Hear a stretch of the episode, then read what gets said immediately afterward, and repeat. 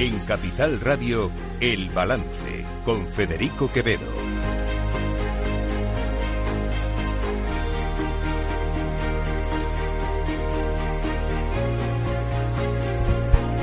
Señoras y señores, buenas noches, bienvenidos este lunes 8 de enero de 2024. Son las 8, una hora menos en las Islas Canarias.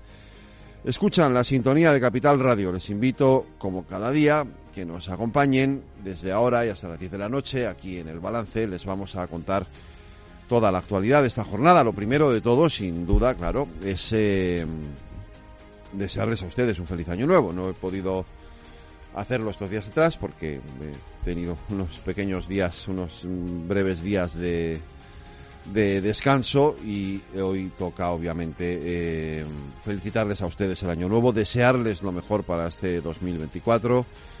Ojalá sea mejor que 2023, tampoco es difícil, francamente, eh, mejorar lo, lo que hemos vivido estos 12 meses antes. A ver, el gobierno tiene un problema. Esto es evidente. Ya lo tenía antes. Es decir, cuando uno se propone eh, gobernar de la mano pues de partidos con fin con, tan poca eh, responsabilidad o con tan poco interés por el interés general como son Junts per Cataluña o Esquerra Republicana o incluso H. Bildu, pues claro, eh, fíjense lo que les digo, H. Bildu tiene más interés por el interés general que el que pueda tener Junts per Cataluña, pero bueno, esto es otro debate. Eh, pues claro, pasan cosas como las que puede pasar este miércoles. El gobierno va a llevar tres reales decretos al, al, Congreso de los Diputados, en este caso al Senado, porque el Congreso está de reforma, sin pleno se va a celebrar en el Senado, eh, con intención de que se los aprueben y Junts per Cataluña le ha dicho que no, que no los va a aprobar, que va a votar en contra. Tiene además el problema de que uno, al menos uno de esos decretos, el que afecta a las medidas económicas que incluye la reforma del subsidio por desempleo, pues puede ser, y en principio esto es lo que va a ocurrir, que Podemos también vote en contra. Y claro, la derecha pues también va a votar en contra. Y el gobierno puede llevarse la sorpresa de que este miércoles sufre una derrota parlamentaria sin precedentes, que pone de manifiesto eh, su debilidad. Lo explicaba así Borja Semper esta mañana. El Gobierno, como queda acreditado esta misma semana, tiene serios problemas de supervivencia desde el inicio. Y cuando digo de supervivencia me refiero para sacar adelante cualquier materia porque debe de poner en común a quienes, por un lado, no tienen un proyecto para España y quienes tienen también, por otro lado, intereses contrapuestos. En este contexto, esta misma semana, vamos a ver y vamos a empezar a ver que tan solo hay tres opciones. La primera de ellas, habida cuenta de lo que estamos oyendo estas últimas horas, la primera de ellas, o Junts traga, la segunda, o Sánchez cede, y la tercera, el, o el gobierno debuta perdiendo votaciones y confirmando su extraordinaria debilidad parlamentaria. Bueno, pues es que esa debilidad parlamentaria es evidente, es patente, está ahí. Y, y, es mucho más debilidad parlamentaria que la que podía tener en la legislatura pasada. Esto lo hemos contado ya y lo hemos explicado varias veces aquí en el, en el programa y lo hemos analizado en numerosas ocasiones. Pero, claro, el gobierno, ¿qué es lo que ha hecho? Entonces, eh, ha dicho, bueno, vamos a buscar ayuda en otro sitio. Y entonces, este domingo, el ministro de la Presidencia, de Justicia y de Relaciones con las Cortes, eh, Félix Bolaños, llamó a la secretaria general del PP, Cuca Gamarra, para pedirle ayuda. Llamada que se ha repetido hoy.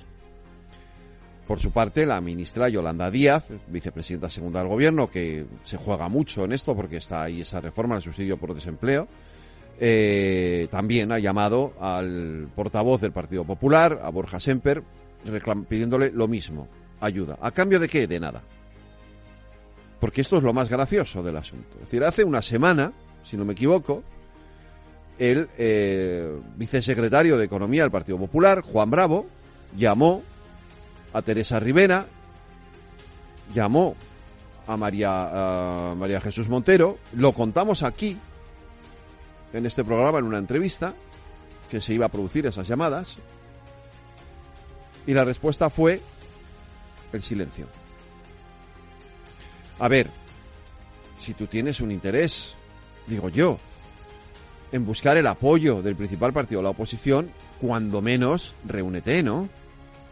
Parece evidente, ¿no? Bueno, pues no, el silencio.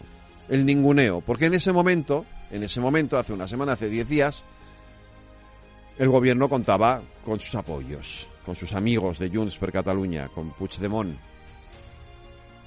Pero ahora ya no. Ahora ya no están sus amigos de Junts, ni siquiera están sus amigos de Podemos tampoco. Y ahora necesitan encontrar otro amigo nuevo, que se llama Partido Popular. A ver, yo entiendo esta reacción de Isabel Díaz Ayuso. Bueno, yo al gobierno, a este gobierno y tal y como están haciendo las cosas, no les daba ni agua. No, no estoy aquí, creo que no estamos aquí para salvarles la cara eh, cuando no están tomando una sola medida sensata, cuando cualquier ocurrencia y cualquier barbaridad lo pactan con sus llamados socios y luego se recurre al Partido Popular cuando no le salen los números. Importante que se busque en la vida al gobierno si pretende seguir estando secuestrado en manos de minorías que odian a España y que nunca se ponen a trabajar por el bien de todos. A ver, más allá de la mm, forma de decirlo, puedo no estar de acuerdo con esa extemporaneidad, ¿no? O con esta, como insisto, digo siempre, esa hiperbolización de la política, no le falta razón. O sea, el gobierno se acuerda del PP ¿Eh? Como esta, acuerda de Santa Bárbara cuando truena. Bueno, pues el gobierno se, se, acuerda del PP cuando truena, cuando sabe que no va a poder sacar adelante el, decreto. Pero antes ni agua. Bueno, pues ni agua, efectivamente. Solo, solo tiene que, negociar tres cosas. La deflactación del IRPF, el IVA para la carne, el pescado y los, y los congelados y mantener la rebaja del IVA en la electricidad y en el gas para las rentas más bajas. Que no digo que lo tengan que aprobar todo, pero a lo mejor algo se podría negociar, ¿no? Ah, pues no. Aquí para soberbios, el gobierno de España. Que nos apoye el PP porque esto es, esto es Santos Cerdano y que es muy gracioso, ¿no? Si no sale adelante el decreto, la culpa es del PP. No, idiota, la culpa es tuya. Perdón, ¿eh? Lo siento, pero es que me ha salido del alma. ¿Cómo que la culpa es del PP? La culpa es tuya. Que si eres más tonto no naces. ¿no? Es decir, siéntate, negocia. Que de esto, que de eso va, ¿no? Parece lo más sensato, lo más razonable. Ah, pues no. Tiramos por la calle del medio, si el PP no nos quiere apoyar, entonces la culpa de que no nos den los fondos europeos y de que no se aprueben estas medidas la tiene el Partido Popular. Hombre, hasta ahí podríamos llegar, ¿no? Yo creo que se le puede... Fíjense que yo sería partidario de que el Partido Popular incluso, se me apura, se abstenga porque efectivamente son medidas necesarias y es necesario que nos envíen esos fondos. Pero es que las formas de hacer las cosas le llevan a uno a decir, hombre, pues casi que no, casi que no, porque es que esta actitud de soberbia tiene que tener algún tipo de respuesta. Insisto, yo me abstendría. Pero hombre, a cambio por lo menos, por lo menos de sentarse no solo de una llamadita por teléfono. No, oiga, siéntese, negocie usted conmigo algo, ¿no? Porque negocias con Junts, negocias con Bildu, negocias con Esquerra, negocias con Podemos, negocias con Sumar, pero conmigo no. Pero me pides ayuda, hombre. En fin, eh, la otra movida, perdón por la expresión, la tenemos en la sanidad. No sé si ustedes conocen a alguien, no, le voy a preguntar a alguien que esté enfermo, no sé si conocen a alguien que no lo esté porque llevamos dos semanas o tres de gripes constantes y continuas sin parar. Eh, les recuerdo que la sanidad está transferida a las comunidades autónomas. Lo digo por esto que dice hoy la presidenta de la Comunidad de Madrid, Isabel Díaz Ayuso. El Ministerio de Sanidad en estas semanas no ha hecho absolutamente nada, desde luego nada proactivo, para intentar minimizar esta situación de distintos virus que se concentran en estas fechas, se vuelve de vacaciones y se intenta llamar la atención con medidas que muchas veces son ocurrencias para demostrar quién manda y quién está ahí, pero desde luego no quién se pone al mando de, dificultades que, que se han estado trabajando desde las comunidades autónomas. Hombre, yo no llamaría ocurrencia lo de poner las mascarillas en los centros de salud. De hecho, lo han, han sido obligatorias hasta hace no relativamente, hasta hace relativamente muy poco. Parece que es el sitio oportuno, ¿no? Es donde hay mayor proliferación de virus o de bacterias que pueden contagiarnos. Y por desgracia hay mucha gente yendo a las urgencias de los centros de salud y de los hospitales. Pero por lo demás, quien tiene la responsabilidad de gestionar esta situación no es Mónica García, si no me equivoco. Creo que es la Comunidad de Madrid y la Comunidad de Castilla y León y la Comunidad de Cataluña y la Comunidad de Castilla-La Mancha y la Comunidad de Asturias y la Comunidad de Galicia, todas las comunidades autónomas que son las que tienen transferidas las competencias de sanidad. Ahora, les dejo con esto de Isabel Díaz Ayuso, que yo, si ustedes lo entienden, van, por favor, y me lo explican. Creo que los profesionales sanitarios saben perfectamente lo que tienen que hacer en cada momento y, por tanto, esta decisión dentro de los centros de salud partirá de ellos, porque cada circunstancia es distinta. Y por parte de la población que estén ellos, por distintos motivos, van a tener todas las facilidades para que, según la circunstancia, puedan ponerse la mascarilla si así lo ven más eh, razonable.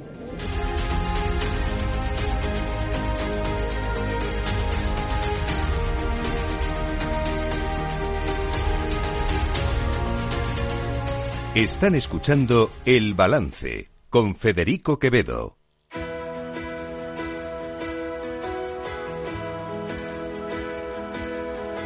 Las noticias de El Balance con Federico Quevedo, Aida Esquirej y Lorena Ruiz.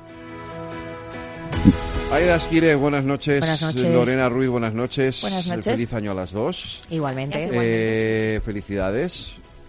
Porque lo habéis hecho muy bien la semana Ah, pasada. gracias. No, no, que, quedó muy bien el programa la semana pasada. Y a nuestro técnico, a Jorge también, que estaba ahí eh, también la semana pasada, aguantándolas a las dos, efectivamente. no, hombre, no. Eh, lo hicisteis muy bien, de verdad. Yo los días que pude escuchar el programa os quedó estupendamente.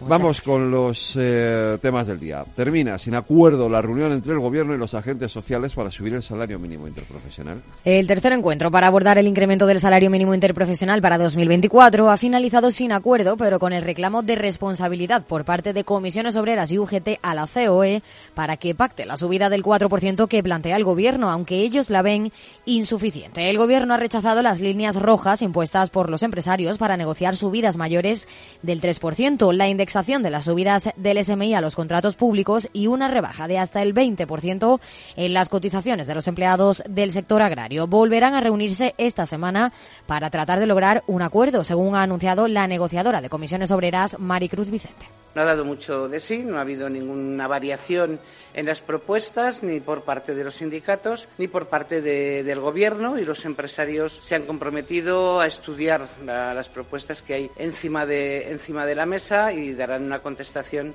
en la próxima reunión, que será o bien el jueves o bien el viernes de esta misma semana, en el intento de dar por cerrado eh, la subida salarial para 2024, para este año, del salario mínimo interprofesional. Desde el Gobierno, el secretario de Estado de Empleo, Joaquín Pérez Rey, ha avisado a la patronal de que si se opone a la cifra del 4% que propone el Ejecutivo, la subida final será más ambiciosa. Si la patronal española no se aviniera a suscribir un acuerdo con el Gobierno, naturalmente el Gobierno se desvincula de esa cifra, buscará un acuerdo bipartito, como ya ha hecho en otras ocasiones, intentará acordar con las organizaciones sindicales una subida del salario mínimo interprofesional que obviamente no podrá estar ya en el 4%. El Ejecutivo propone esa subida del 4%, mientras que los sindicatos elevan la cifra al 5%. Desde el Partido Popular, su portavoz Borja Sempera ha asegurado que apoyan la subida, pero si se produce de forma consensuada entre todos los agentes sociales. nuestra posición favorable a la subida del salario mínimo interprofesional. Lo que también dijimos es que tiene que ser en el seno del diálogo social, de acuerdo con sindicatos y con patronal, que es fundamental. Medidas de este calado y de este impacto tienen que contar con el empleador y con los empleados, con los sindicatos y con la patronal. Cualquier otra cosa es un disparate. Y hoy ha sido la última jornada de huelga en el handling de Iberia. Tras cuatro días de paro, según la aerolínea, todos los vuelos programados han despegado sin incidencias. Iberia ha cifrado el seguimiento de la huelga de los trabajadores de servicios de tierra sin servicios mínimos en una media del 18% y la regularidad del 100%. Eso sí, reconoce los problemas con centenares de equipajes en tres de los 29 aeropuertos en los que Iberia presta servicio, Barcelona, Bilbao y Gran Canaria. Los sindicatos no descartan volver a convocar movilizaciones si no avanzan las negociaciones con la compañía, mientras que desde Iberia, Juan Cierco, director comercial, ha pedido diálogo a UGT, Comisiones Obreras. El seguimiento de la misma no ha llegado ninguno de los días al 20% y no ha habido ningún vuelo cancelado, más allá de los que se cancelaron de manera preventiva, por motivo de la huelga. La regularidad ha sido del 100%. A pesar de esta incidencia baja y de que los trabajadores, todos ellos, tienen todos los derechos garantizados por el quinto convenio del sector, desde la compañía hacemos un llamamiento a la negociación. Estamos dispuestos a dialogar con los sindicatos siempre y cuando no se ponga en riesgo el futuro del negocio del handling y, por ende, el futuro de los propios trabajadores. Sindicatos e Iberia se reúnen de nuevo este martes. Sanidad no ha logrado llegar a un acuerdo con las comunidades autónomas por el uso obligatorio de las mascarillas, Lorena. El departamento que dirige Mónica García se ha reunido hoy de manera extraordinaria con los consejeros de sanidad de las comunidades autónomas con el fin de unificar criterios ante el repunte de infecciones respiratorias. Una reunión que ha terminado sin acuerdo, aunque el Ministerio durante las próximas 48 horas espera la respuesta de las comunidades autónomas con alegaciones acerca de las propuestas que le han trasladado desde sanidad. García ha trasladado a los territorios la necesidad de implantar la obligatoriedad de las mascarillas en los centros de salud, una medida que califica de sentido común.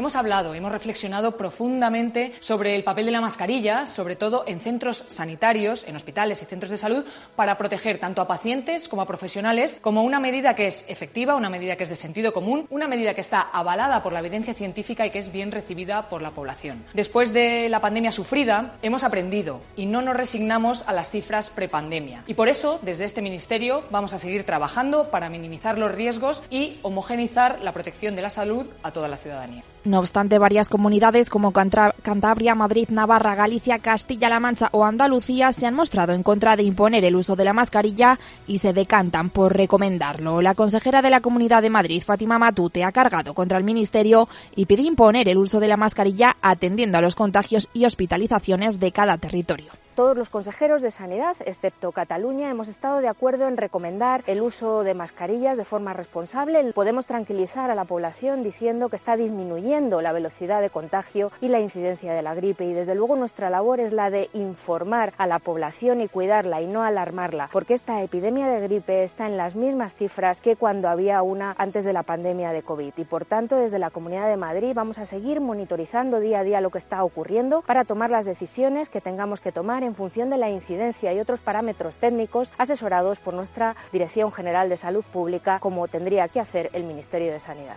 Sin embargo, otros territorios como la Comunidad Valenciana, Cataluña, Murcia o Aragón se adelantaron a esta reunión e impusieron la semana pasada el uso de la mascarilla obligatoria. El consejero de la Comunidad Valenciana, Marciano Gómez, ha criticado en Antena 3 la tardanza de la reunión. En primer lugar, quiero agradecer que haya tenido un Consejo Interterritorial hoy, pero debo reconocer que ha sido un Consejo Interterritorial tarde y mal. Tarde porque nos encontramos ya ante una incidencia de ira en, nuestra comunidad de más de 1.500 eh, personas por cada 100.000 habitantes, mucho más alto que la media. Y mal porque creo que debería haber sido previo una comisión de salud pública donde pudiéramos escuchar los expertos.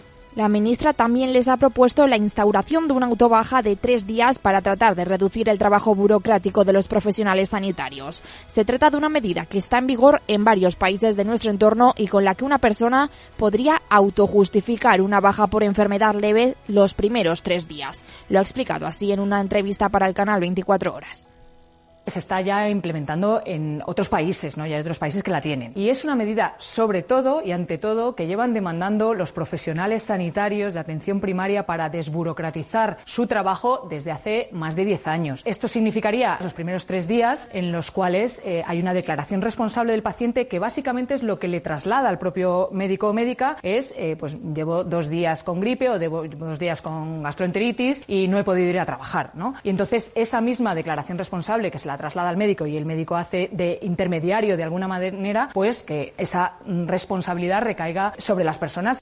Tanto el presidente de la región de Murcia como la de la Comunidad de Madrid creen que esta propuesta es una ocurrencia y critican la respuesta del Ministerio ante la crisis sanitaria. El Ministerio de Sanidad en estas semanas no ha hecho absolutamente nada, desde luego nada proactivo, para intentar minimizar esta situación de distintos virus que se concentran en estas fechas. Se vuelve de vacaciones y se intenta llamar la atención con medidas que muchas veces son ocurrencias para demostrar quién manda y quién está ahí, pero desde luego no quién se pone al mando de, de dificultades que, que se han estado trabajando desde las comunidades autónomas. En fin, además de los virus, en el aire también está la aprobación del decreto de medidas anticrisis que se debate este miércoles en el Congreso. Aida. El Gobierno se enfrenta a la primera gran votación del año en el Congreso sin tener asegurada la mayoría. Junts confirma que votará en contra de los tres decretos leyes que el Gobierno llevará al Congreso este miércoles en un pleno extraordinario. El de las medidas para afrontar las consecuencias de los conflictos en Ucrania y Oriente Próximo, el paquete anticrisis, el de medidas urgentes para la conciliación de la vida familiar y profesional y el ómnibus, que entre otras iniciativas recoge reformas para la justicia. El portavoz de Junts, Josep Rius, ha confirmado que tumbarán los decretos anticrisis del Gobierno porque los siete votos de Junts no son un cheque en blanco y considera que estos decretos agravan la infrafinanciación que sufre Cataluña, implican recortes de competencias de la Generalitat y ponen en peligro la aplicación de la ley de amnistía. En esta legislatura no funcionará el a cambio de nada. El PSOE debe tener claro que Junts no ha firmado un acuerdo de legislatura.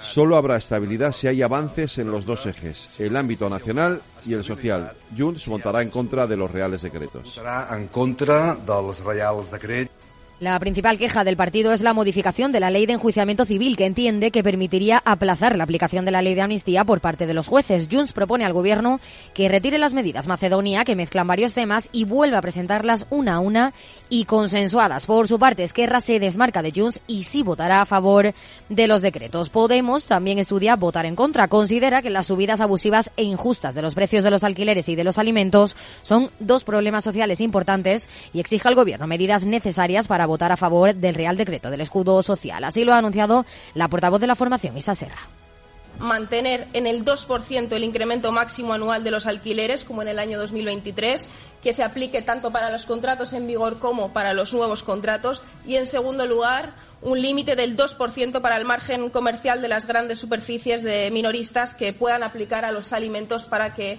eh, se ponga un tope a las subidas abusivas de los precios de los alimentos que va a beneficiar a las grandes superficies. Insistimos en que queremos votar a favor, pero para eso son necesarias medidas que en este momento son fundamentales para las eh, familias de nuestro país. La formación morada también se opone al que aborda el subsidio por desempleo, aunque el PSOE confía en lograr un acuerdo en el último momento. Su petición se ciñe a reclamar al Gobierno que elimine los recortes en las pensiones de jubilación que, a su juicio, implican la reforma del subsidio para mayores de 52 años contenida en el decreto para la conciliación familiar mientras que desde el Partido Popular contemplarían la abstención en la votación del decreto anticrisis siempre y cuando el Gobierno deflacte la tarifa del IRPF a las personas con ingresos inferiores a 40.000 euros, baje el IVA a la carne, el pescado y las conservas y reconsidere la subida del IVA a la luz y el gas, especialmente a las rentas más bajas. Escuchamos a Borja Semper. Este Real Decreto, sobre todo el de medidas económicas, contiene una subida de impuestos. Ya contiene una subida de impuestos. Y lo que estamos pretendiendo es que se bajen. Con lo cual, la discrepancia ya con el Gobierno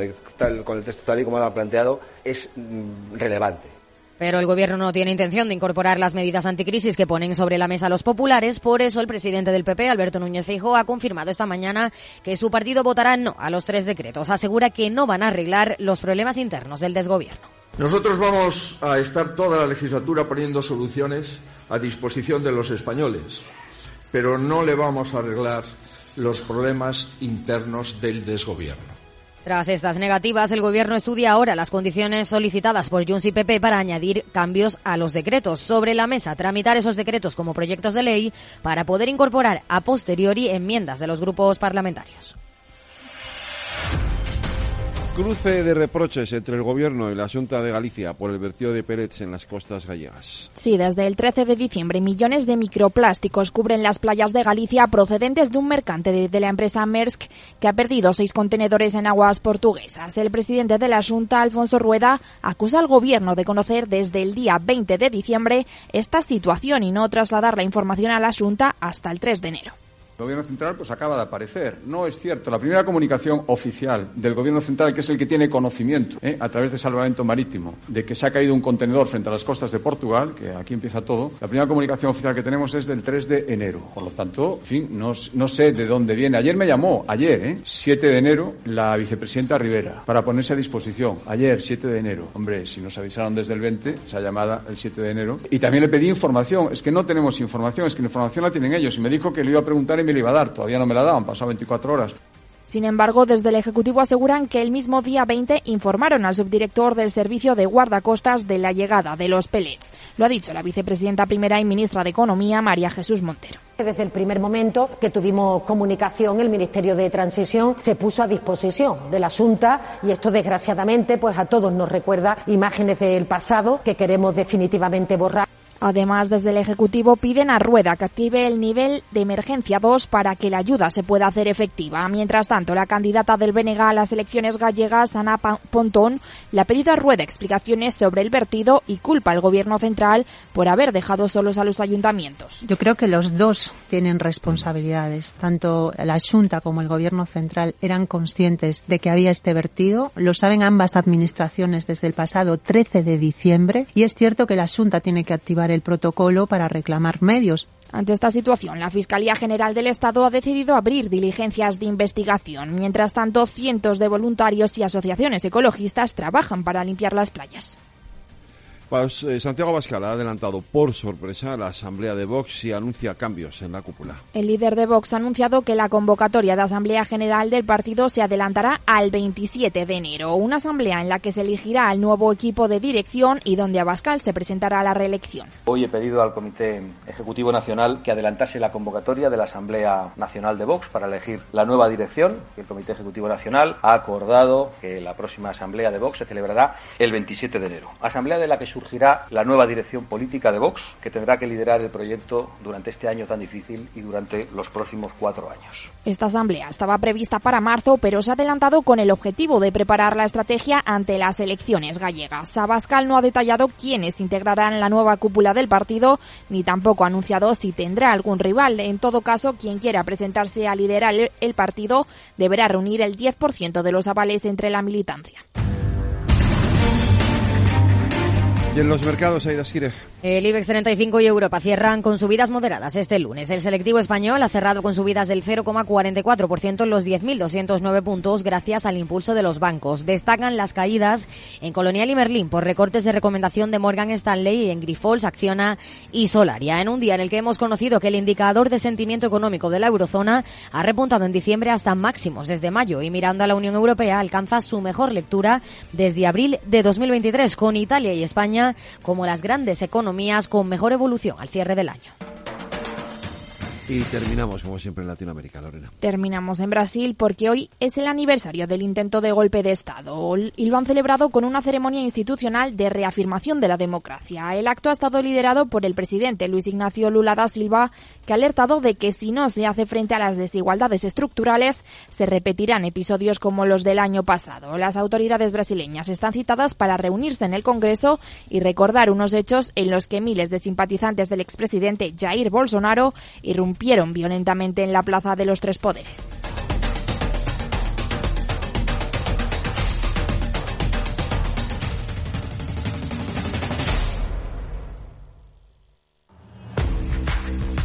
Oye, pensando cómo ahorrar en momentos como este con los precios por las nubes. Y todavía no conoces XTB, una nueva forma de invertir pensada para todos. Desde solo 5 euros y cero comisiones hasta 100.000 euros al mes para invertir en acciones y ETFs. Con XTB tu dinero está depositado en bancos españoles y tu broker es uno de los más respetados del mundo, regulado por la CNMV y los principales organismos internacionales. Y con oficina propia en Madrid desde el año 2008. Entra en xtb.com. Recuerda, xtb.com. A partir de 100.000 euros al mes, la comisión es del 0,2%, mínimo 10 euros. Invertir implica riesgos.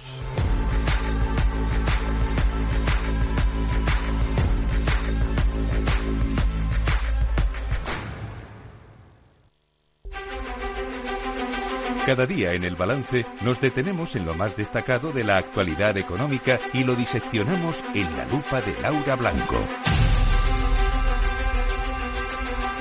Laura Blanco, buenas noches. Buenas noches, Federico. ¿Qué tal? ¿Qué tal los Reyes Magos? los Reyes ahí son unos, en fin. Eh, ¿Qué quieres que te diga yo de los Reyes Magos? Que el año que viene, ¿no? Que, el año, que viene. Que este año te vas a portar mejor y el año que viene, pues Los niños se han portado muy bien, que es lo que importa, y los Reyes eh, les han dejado lo que tenían que dejarles, que eso es de lo que se trata, en definitiva. bueno, pues también tiene Al final, esto es una cosa para ellos. Eh, ¿Qué le vamos a decir a Greta? sí, sí. los reyes vienen para los niños y ya está. Claro, para que griten por la mañana y no se van de la cama. Para que no, para que eso, para que no te dejen dormir el día de reyes que estás deseando y no puedes.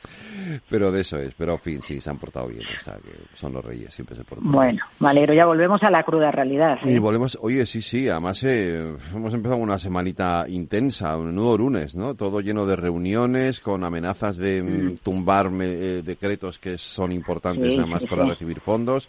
Pero bueno, hoy trabajo tenía una cita importante y no, no parece que haya sabido, o mm. no, no parece por lo menos hasta ahora, que mm. haya habido, que se haya resuelto nada, ¿no? Ahí está el tema del salario mínimo, hemos conocido también datos importantes sobre, sobre el que no llega el ingreso mínimo vital a todos los que deberían llegar y todo esto nos lleva un poco a la reflexión sobre si realmente nos estamos ocupando de quien deberíamos ocuparnos. Mm.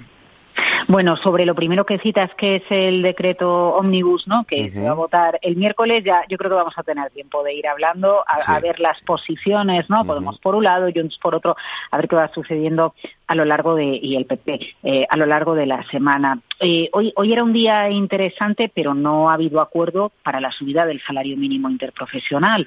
Eh, recordemos que la COE proponía un 3, pero indexar también los contratos públicos referenciados al SMI eh, dice que no el gobierno. La propuesta de los sindicatos de subida salarial en el caso del salario mínimo interprofesional es superior y el gobierno pues un poco está entre ambos, ¿no? entre el 3 y el 5%. Jueves, viernes, bueno, pues nos emplazan a otra reunión a ver qué, es lo que sale de ahí. Bueno, y luego los datos que se publican hoy acerca de los perceptores reales del salario, del ingreso mínimo vital. Mira, Fede, mm, me gustó mucho un artículo, eh, como muchos estaban de vacaciones, yo creo que ha lugar volver a, citar hoy un artículo de la eh, politóloga, comentarista, analista Estefanía eh, Molina la semana pasada en El País, porque creo que queda en el clavo acerca de, lo que nos está sucediendo. Ella hacía referencia a cómo, más allá de la vivienda o más allá de las subidas de los salarios mínimos, en España no tenemos en el centro del debate, eh, más allá de un salario escaso, recuperar la clase media o arreglar el ascensor social. Es verdad que nos pasamos el día en muchas tertulias económicas hablando de este problema, de que nos da la sensación de que los salarios medios eh, pertenecen a la clase media, cuando el salario medio en España es tan bajo que eso no es clase media, no te da para ahorrar, no te da para irte de vacaciones. Bueno, en grandes capitales o ciudades donde el precio de la vivienda ha subido tanto, el salario medio, el salario más habitual, no te da para vivir sola, ¿no? Tienes que, vivir, eh, compartir piso. Esto no es un problema si te pasa con 25 años, el problema es cuando te pasa con 40, ¿no? Porque, porque se están truncando todas tus expectativas de vida en un país en el que además la edad media de emancipación alcanza los 30 años.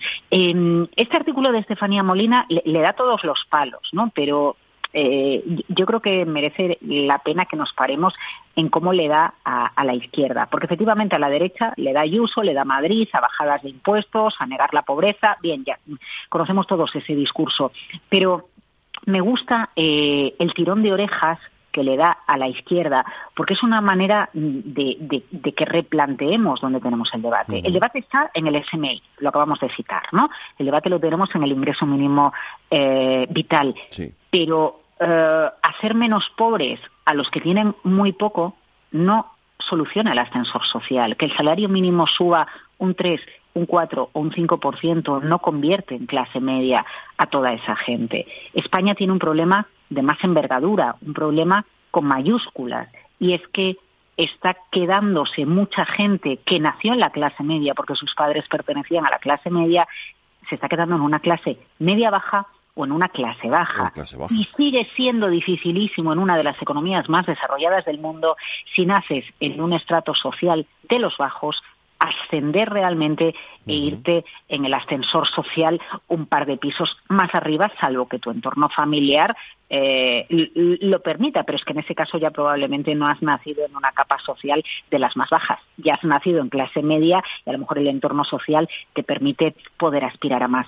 A mí me gustaría que ese fuera el debate en España y es compatible con subir el salario mínimo interprofesional, incluso es compatible con subir el salario mínimo interprofesional sin acuerdo de las partes, cosa que no me gusta, porque lo ideal sería que, hubiera, que, hubiera, ¿no? Porque para eso se sientan a negociar, no para decir no acepto nada de lo que tú me propones, ¿no? Que es lo que se le dice a la DOE, pero eh, eh, hazme tu propuesta, pero no voy a aceptar nada de lo que tú me estás proponiendo. Pero el debate, bien, por subir los salarios más bajos, para que el país cambie, Federico, hace falta que esté en la clase media, en el ascensor social, y eso implica sí o sí modelo educativo y empresas de mayor tamaño, porque si no tenemos empresas de mayor tamaño y nos dedicamos y nos volcamos en las pymes y en los autónomos, los salarios en España no van a subir. Ay, lo que pasa es que eso, Laura, requiere pensar a largo plazo y esta es una de las cosas de las que yo me quejo mucho en este programa, claro. Eh, no tenemos una clase política que piense a largo plazo, piensa a corto. Claro, a bueno, corto, lo, que puedes, lo, que puedes hacer sí es pensar a medio plazo o pensar a, largo plazo, pero también, por ejemplo, si lo que estamos necesitados es de empresas grandes, pensar de qué manera se puede atraer a las empresas que van a pagar impuestos igualmente. Yo, yo no estoy abogando porque se haga una llamada a empresas internacionales y eximirles del pago de impuestos, ni muchísimo menos. Pero habría que pensar en una estrategia para que España sea un lugar atractivo. Somos atractivos eh, turísticamente por eh, bueno pues toda la oferta cultural que tenemos de, teatros, de musicales, de turismo de compra, de sol, de playa, de gastronomía, del Camino de Santiago, por, bueno pues por la cantidad de ciudades de mediano tamaño que tienen unas catedrales espectaculares. Todo eso atrae al turista. porque no nos planteamos cómo podemos conseguir la misma atracción en lugar de con turistas o además de con turistas con empresas, Federico? Eh, sería desde luego la, opción ideal, que decir siempre, y además en la tertulia económica que, a la que tienes que venir, este, no te libras en este próximo semestre. ¿eh? Eh, em, hablamos mucho de la necesidad de reindustrializar el país y eso implica eso, generar generar tejido industrial y tejido industrial con empresas importantes, con, con, empresas potentes. Creo que eso es muy necesario. Pero has citado otra cosa que también creo que es muy necesaria y que eso sí requiere eh, un acuerdo, sí requiere o requeriría un planteamiento a largo plazo político, que es la educación. Bueno, pero la educación engloba todo, Federico. La, mm. educación no solo es un plan de estudios, eh, al margen de que, de que tengamos 17 comunidades autónomas, cada una con sus peculiaridades. Forma parte de la educación, por ejemplo, coger a los chavales de 15 años, de 16 y mentorizarles, guiarles, asesorarles, que los chavales tengan un Sherpa que les ayude a entender qué pueden estudiar, dónde pueden estudiar y qué tipo de oficios, qué tipo de estudios, qué tipo de grados tienen más salidas en lo profesional o qué está demandando la industria. Es decir, no se trata de poner eh, eh, patas arriba todo el modelo educativo, ¿no? Porque en el modelo educativo incluye muchos factores. Puedes tener un modelo educativo muy bueno, pero el profesor en clase lo aplica de otra manera. Todos hemos tenido profesores que nos han inspirado y otros que no. El modelo educativo a veces es efectivo o no dependiendo de los libros que hay en una casa, porque un chaval llega a una casa y puede encontrarse con una familia que le dice no ves el fútbol hasta que no hagas los deberes, pero hay otras familias donde esa no es la prioridad, por cultura, por necesidades económicas o por lo que sea. Pero por ejemplo, se podría guiar a los chavales para que no estudien carreras en las que prácticamente no hay salidas profesionales. Y para eso, Federico, no hace falta que cambie el gobierno de turno ni hace falta una reforma educativa en la que, por ejemplo, se hable de religión, que es lo que pasa en este país. ¿no? Cuando hablamos de reforma educativa, acabamos siempre hablando de la religión o, asuntos similares. Así es, efectivamente. Pues eh, de todo esto, de todo esto habría que efectivamente hablar y hablar con mucho más despacio. Lo seguiremos haciendo aquí en la lupa contigo. Bueno, y un Transforma España, ¿eh? Dedicarle un Transforma España, que se quede la educación. Habéis hablado en ocasiones, pero un Transforma España al ascensor social. A ver cómo conseguimos cambiar de planta. Eh, se lo voy a proponer mañana mismo a, nuestros amigos de Transforma España para que lo tratemos rápidamente en, un próximo programa. Por cierto, no te pierdas el de mañana, que es interesante. buenas noches, Federico. Buenas noches, Laura Blanco.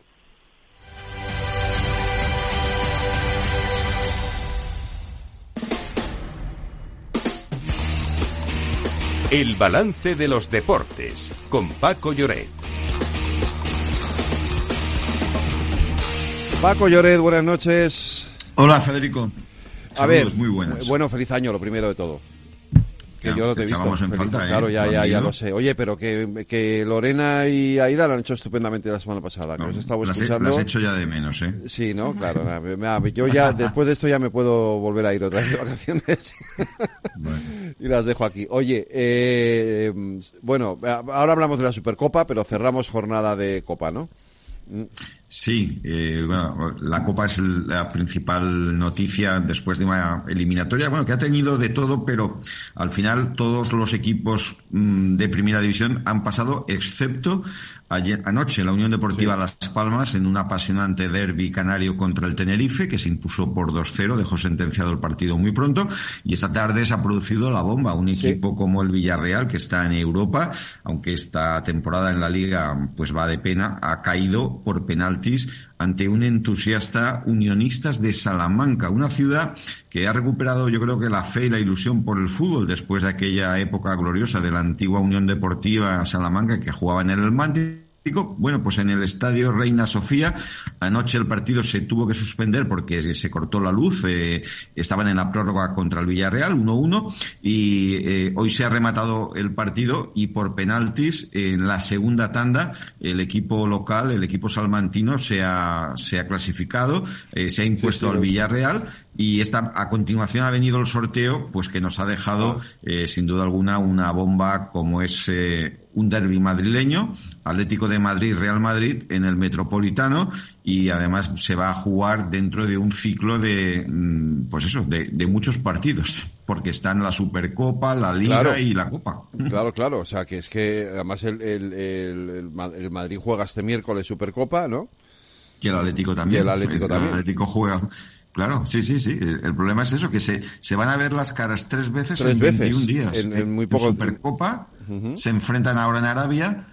Luego la Copa, que será seguramente, bueno, será el- entre el 16 y el 18. Ajá. Y luego, eh, yo creo que será 16 o 17. Y luego en la Liga, que tienen que jugar en el Bernabéu. Así que, bueno, va a haber pues un- una ración intensa de derbis entre los dos principales clubes de Madrid. Y, y, bueno, el primer asalto será en Supercopa, pero este promete fuertes emociones, ¿no?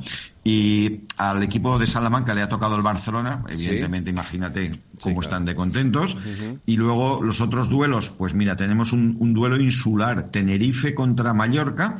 Hay un Getafe-Sevilla que tiene morbo porque Quique Sánchez Flores vuelve a Getafe, un club a- al que ha entrenado en varias etapas.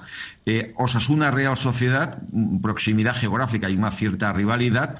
El Valencia, que ayer sufrió porque se clasificó en la prórroga con uno más ante el Cartagena, colista de segunda, recibe al Celta de Vigo, siempre con el aliciente en Mestalla de ver al equipo que entrena Rafa Benítez. Y también hay un derbi vasco, Athletic Club de Bilbao Deportivo Alavés, eh, para completar con él Girona, el equipo revelación de la temporada, contra el Rayo Vallecano en Montilivi. Pero sin duda alguna, el emparejamiento más llamativo y el más mediático es el duelo entre Atlético de Madrid y Real Madrid. Oye, no podemos dejar el fútbol sin... Tú has visto jugar Sí. a Beckenbauer, ¿verdad? Pues sí, yo creo que estamos ante uno de esos jugadores a los que hemos andado de niños, de jóvenes, eh, fundamentalmente con un palmarés brillantísimo. eh, representa el gran Bayern de Múnich de los años 70 que ganó tres Copas de Europa seguidas, la primera precisamente al Atlético de Madrid en la famosa final del Estadio Heysel eh, con dos partidos después del gol aquel de Schwarzenberg. Con la selección alemana, finalista en el Mundial del 66, campeón en el 74, él era el capitán, eh, pero bueno, un hombre que ah, destilaba elegancia de una manera, yo creo que única. Es un futbolista que creo que es imposible de encontrar a alguien de, de su mismo estilo. Era mm, de una personalidad arrolladora, eh, tenía una capacidad para jugar al fútbol desde atrás increíble. Y deja una imagen que yo quiero rescatarla del recuerdo un tanto infantil que es la famosa semifinal del Mundial de México 70, que dicen que es el partido más bonito de la historia de los mundiales, el 4 a 3 en la prórroga contra Italia, que él jugó eh, con el brazo en cabestrillo y, y, bueno, impartió doctrina futbolística de primer nivel. Luego fue entrenador, seleccionador, unido al, gran Bayern de Múnich en, diferentes épocas y también al frente de la selección alemana. Recordemos que eh, era el seleccionador alemán que ganó el Mundial del 90 ante Argentina con aquel gol de penalti que marcó Andreas Bremen en el Olímpico de Roma. Así que eh, uno de los más grandes. Eh, se nos han ido pues los ídolos de infancia, ¿no? Se nos fue los jugadores que más admirábamos, se nos fue Cruyff, se nos ha ido Beckenbauer, Pelé y esa esa jornada, ¿no? Bobby Charlton, Eusebio, bueno, pues futbolistas eh, grandiosos, sin duda. Eh, bueno, mañana no hay fútbol, pero hay Euroliga de baloncesto. Eso sí, además, hablando del Bayern de Múnich, el Madrid se mide con el Bayern de Múnich de baloncesto. Sí, supongo que además, a pesar de que sea baloncesto, el equipo alemán tendrá un recuerdo para, eh, pues eso, para, para que es, yo creo que por encima de todo, eh, el ídolo, ¿no? De, de, de, esa entidad. Pero si mañana tenemos baloncesto, tenemos Euroliga, el Bayern de Múnich recibe al Real Madrid a las 8 en la ciudad bávara y también eh, juega el Basconia contra el Mónaco mañana a las 7 de la tarde. los otros equipos españoles, el Barcelona recibe el miércoles a las ocho y media Olympiacos y mañana también juega el Valencia Basket contra el Zalgiris de Kaunas en, eh, en la Fuente de San Luis. Por cierto, tenemos ya en baloncesto eh, la Copa del Rey decidida. El sorteo será la semana que viene, pero ayer, en la última jornada de la, de la liga, la que cerraba la primera vuelta, tenemos los clasificados para Málaga. Hay cuatro cabezas de serie. El Real Madrid ha quedado líder. Eh, Unicaja, que es anfitrión, y ha quedado segundo en la liga regular, en la primera vuelta. Tercero el Barcelona y cuarto el Gran Canaria, que ayer ganó en Valencia. La gran noticia, sin duda alguna, es que se queda fuera el, el Basconia, un equipo de Euroliga que perdió su, su participación y que realmente es una, una, decepción tremenda. Los otros cuatro equipos que, que van a entrar en el, en el, torneo son el Valencia Basket, el UCAN Murcia, Lenovo Tenerife y el Baxi Manresa. Otro que también se queda fuera, que es un clásico del básquet español, es el Juventud de Badalona. Pero eh, esta es la la realidad a día de hoy. El sorteo será eh, la semana que viene. Oye, y no podemos terminar sin irnos al Dakar, Lorena, porque tenemos una mala noticia, ¿no? Sí, la segunda etapa del Dakar nos deja una mala noticia. El piloto Carles Falcón sufrió una caída tan solo a 15 kilómetros de la meta y tuvo que ser evacuado en un helicóptero medicalizado. A su llegada, los médicos encontraron al piloto en parada cardiorrespiratoria y lograron reanimarlo antes de trasladarle en estado grave. Finalmente, y tras pasar toda la noche realizándole pruebas, se ha confirmado que el catalán está en coma inducido y sufre un edema cerebral. Además, tiene una fractura en la, en la vértebra C2 que tendrá que ser operada de urgencia una vez se le traslade al hospital de Riyadh. Pues Paco, Lorena, mañana más deportes, aquí en el balance.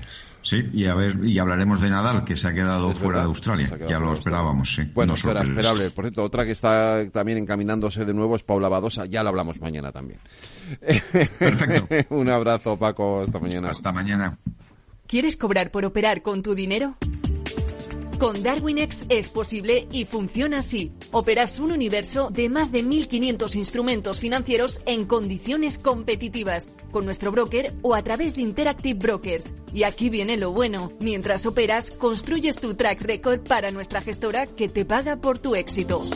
Llevamos más de 10 años impulsando el talento. Hemos atraído más de 95 millones de dólares de capital inversor y pagamos a nuestros mejores traders cientos de miles de euros al año en comisiones de éxito. Darwinex, donde no pagas de más y cuanto mejor operas, más cobras. ¿A qué esperas? Tu capital está en riesgo. El rendimiento pasado no es una indicación de resultados futuros. Datos actualizados en agosto de 2023.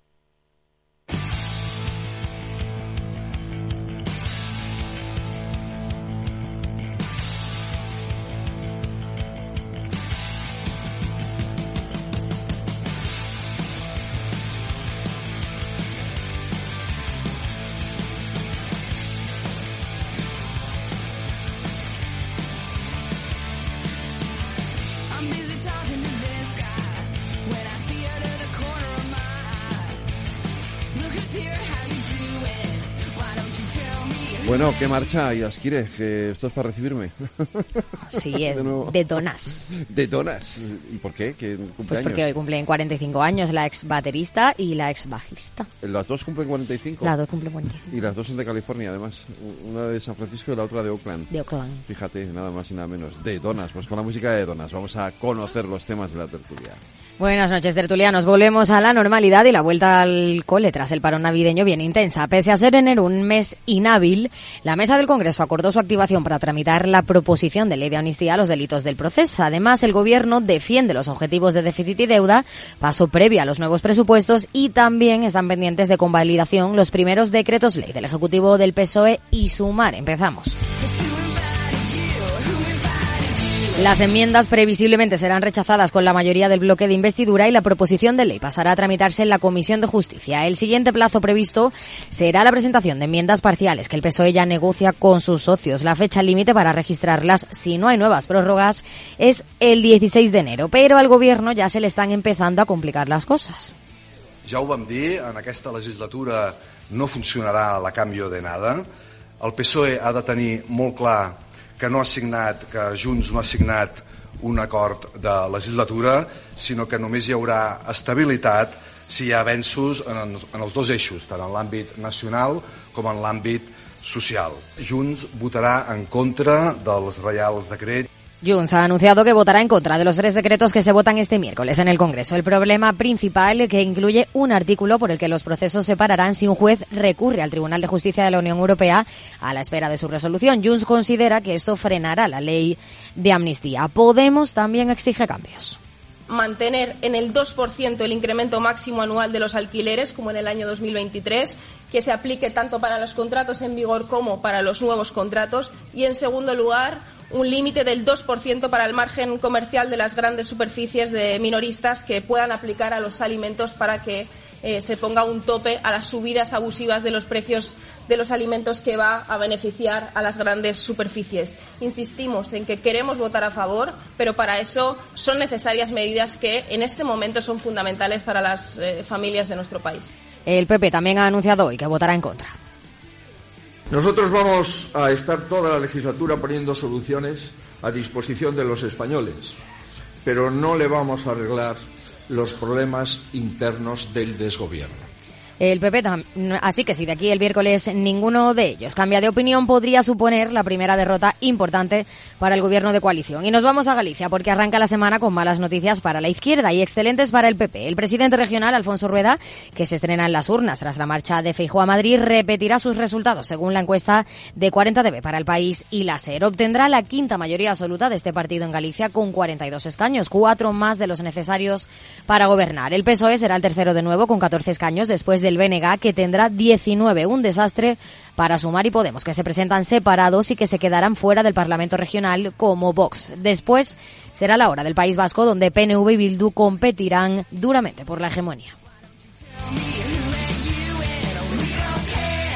Y con todo este lío sobre la mesa, el otro día nuestra contertulia de los jueves, Judith Arnal, nos alertaba sobre este tuit que parece haber pasado desapercibido. El presidente del Consejo Europeo, Charles Michel, desveló que va a presentarse como candidato a eurodiputado en las elecciones europeas. Esta jugada podría tener un efecto dominó en el reparto de altos cargos europeos. Y se preguntaba, ¿se animará Pedro Sánchez a presentar su candidatura? Os lo pregunto también a vosotros. Y hoy Trabajo se ha reunido con los agentes sociales en busca de un acuerdo para subir el salario mínimo interprofesional. La patronal pone dos líneas rojas para subirlo al 4% y Trabajo las rechaza y amenaza si la patronal española no se aviniera a suscribir un acuerdo con el Gobierno, naturalmente el Gobierno se desvincula de esa cifra, buscará un acuerdo bipartito, como ya ha hecho en otras ocasiones, intentará acordar con las organizaciones sindicales una subida del salario mínimo interprofesional que obviamente no podrá estar ya en el 4%. Y tenemos que hablar de la gripe. No sé cómo lo habéis pasado estas navidades, pero hay quien ha estado más tiempo en urgencias que en la cena de Nochevieja. El caso es que la incidencia es alta muy alta en todas las comunidades autónomas y Sanidad tiene un reto. Imponemos las mascarillas, las autobajas son una medida apropiada. No ha habido acuerdo entre las comunidades autónomas y el gobierno. El Ministerio de Sanidad en estas semanas no ha hecho absolutamente nada, desde luego nada proactivo, para intentar minimizar esta situación de distintos virus que se concentran en estas fechas. Se vuelve de vacaciones y se intenta llamar la atención con medidas que muchas veces son ocurrencias para demostrar quién manda y quién está ahí, pero desde luego no quién se pone al mando de, de dificultades que, que se han estado trabajando desde las comunidades autónomas. ¡Viva el vino! Pues eh, Aida muchas gracias eh, por contarnos los temas de la tertulia. Voy presentando a Martínez Abarca, buenas noches. buenas noches. Cristina Casabón, buenas noches. Buenas noches. David Álvaro, buenas noches. Muy buenas noches. Y estamos intentando conectar con Cristina López Cobo, que, es que está un poco malita y al final ha decidido. Es una de las que. Tiene gripe. ah. Tiene gripe, lo que sea, no sé cuál de todas. A ver, esto de las autobajas, Hugo, porque he visto que hay bastante debate hoy, además, en el sector de la izquierda en general. Yo realmente creo que en el sector de la izquierda no hay debate. Eh, hay gente que ha decidido que haga lo que haga, sumar está mal. Porque están diciendo cosas que son... O sea, yo, yo entiendo críticas que pueden hacer los empresarios, porque lo que estaban haciendo ahora hasta ahora los policías, perdón, los, los médicos, era una son los especie... médicos, que no son policías. No, pero es que estaban ejerciendo de policía, de eh, vigilante que el, de que el trabajador no estuviera engañando, el pérfido trabajador no estuviera engañando al, al, Al empresario, empresario. porque lo que, digamos, parece, o sea, lo que se está proponiendo es una cosa que hay en un montón de sectores de la actividad de la actividad civil. Lo que pasa es que siempre son de- determinados sectores. O sea, tú puedes abrir un negocio con declaraciones responsables, tú puedes hacer una obra en un local con declaraciones responsables, tú puedes eh, convertir un local en una vivienda con declaraciones responsables, pero no puedes pillarte una baja de tres días que va a tu sueldo, que no te la paga nadie, eh, con declaración responsable, no puedes solicitar becas con, con declaraciones responsables. Es decir, la declaración responsable se permite para determinados ámbitos de la sociedad, digamos, más elevados, pero para la- los trabajadores, los que piden subvenciones, los que piden becas, hay como una ética de la sospecha en la cual alguien tiene que estar vigilándolos. Evidentemente, el, el que necesite ir al médico para que le curen, para que le diagnostiquen, evidentemente tiene que poder. Pero lo que se está diciendo es que no tiene que ser obligatorio ir a que te hagan un papelito para que el, el, eh, eh, digamos, Justificante. Claro, sí, un Claro. papelito que, diga- que le diga al empresario que sí, que efectivamente estás malo. No, que en tres días es una cosa que existe en un montón de países de Europa, en Inglaterra, en Alemania, y no da ningún problema. Y en España existen las declaraciones responsables y ya está bien de la ética de la sospecha siempre hacia abajo. Eh, el otro, eh, Yo creo que habría que agilizar este trámite. O sea, se puede hacer a lo mejor utilizando, no sé, nuevas tecnologías y de tal forma que tú no te tienes que ir desplazar porque esto supone se colapsa al final, ¿no? El sistema sanitario. Eh, hay un exceso, ¿no? De, de tramitaciones que, que es que es pura burocracia y quizás se puede agilizar este trámite. Ahora que un trabajador pueda estar poniéndose malo sin tener que, no sé, justificar de... ¿Pero eso me lo dices también para un emprendedor que ponga su negocio o solo es el trabajador el que tenemos que vigilarle no vaya a estar engañándonos? Bueno, al que su O sea, salario no depende, por así decirlo, de que los No, pero- números de la empresa no... Un, un empresario, funciona. un empresario que pone un negocio para el cual necesita unas licencias municipales porque es perjudicial para la ciudad que las haga sin licencias y él presenta unas declaraciones responsables. Un señor que convierte su- que hace una obra en su casa que si miente puede estar poniendo en peligro a sus vecinos y puede presentar declaraciones responsables. Ahí nunca pensamos en que hay que agilizar pero que tengan que estar vigilados. No, hay, o sea, si, si hay que vigilar a los trabajadores, vigilamos a todos y prohibamos las declaraciones responsables, que es, un, es una cosa que en España agiliza muchísimos trámites Yo burocráticos. simplemente pienso que si hoy en día, por ejemplo, se puede teletrabajar y se puede hacer alguna medida más, flexible que se lleve a cabo ahora en España, ha aumentado considerablemente todo el ejercicio eh, 2023 las bajas laborales. Y yo creo que también las empresas tienen que blindarse de cierta de cierta manera ante trabajadores que están continuamente poniéndose malos enfermos. De alguna forma tienen que verificar que el trabajador está enfermo y no está de vacaciones en Hawái Entonces Hombre, prohibamos es en que o si sea, está de vacaciones en es Hawái, que- lo siguiente es echarle. Claro, o sea, si, si un Claro, pero que tú no sabes si está enfermo o no, si hay, no hay un justificante médico, pero que es tan simple como hacer un trámite eh, que un... digital no, porque en digital no te va a comprobar el médico si tienes fiebre. O sea, si el trabajador, partimos de que el trabajador es un mentiroso que intenta aprovecharse del empresario, cosa que al revés no pasa, porque el empresario es mágico. Que el tema, no, es que, el empresario... un segundo, no, me tengo que ir, me tengo que ir, espera un momento, que, que vamos a seguir y le toca dar la palabra a David. Madrid, 103.2 FM, Capital Radio. Empresas tecnológicas, escuelas de negocios, sindicatos, organizaciones empresariales, empresarios, formadores y figuras relevantes de las administraciones públicas comparten tertulia todos los miércoles a las 3 de la tarde en Cibercotizante, un programa dirigido por José Joaquín Flechoso. Cibercotizante, la digitalización desde una óptica diferente. Capital Radio. Capital Radio, 10 años contigo.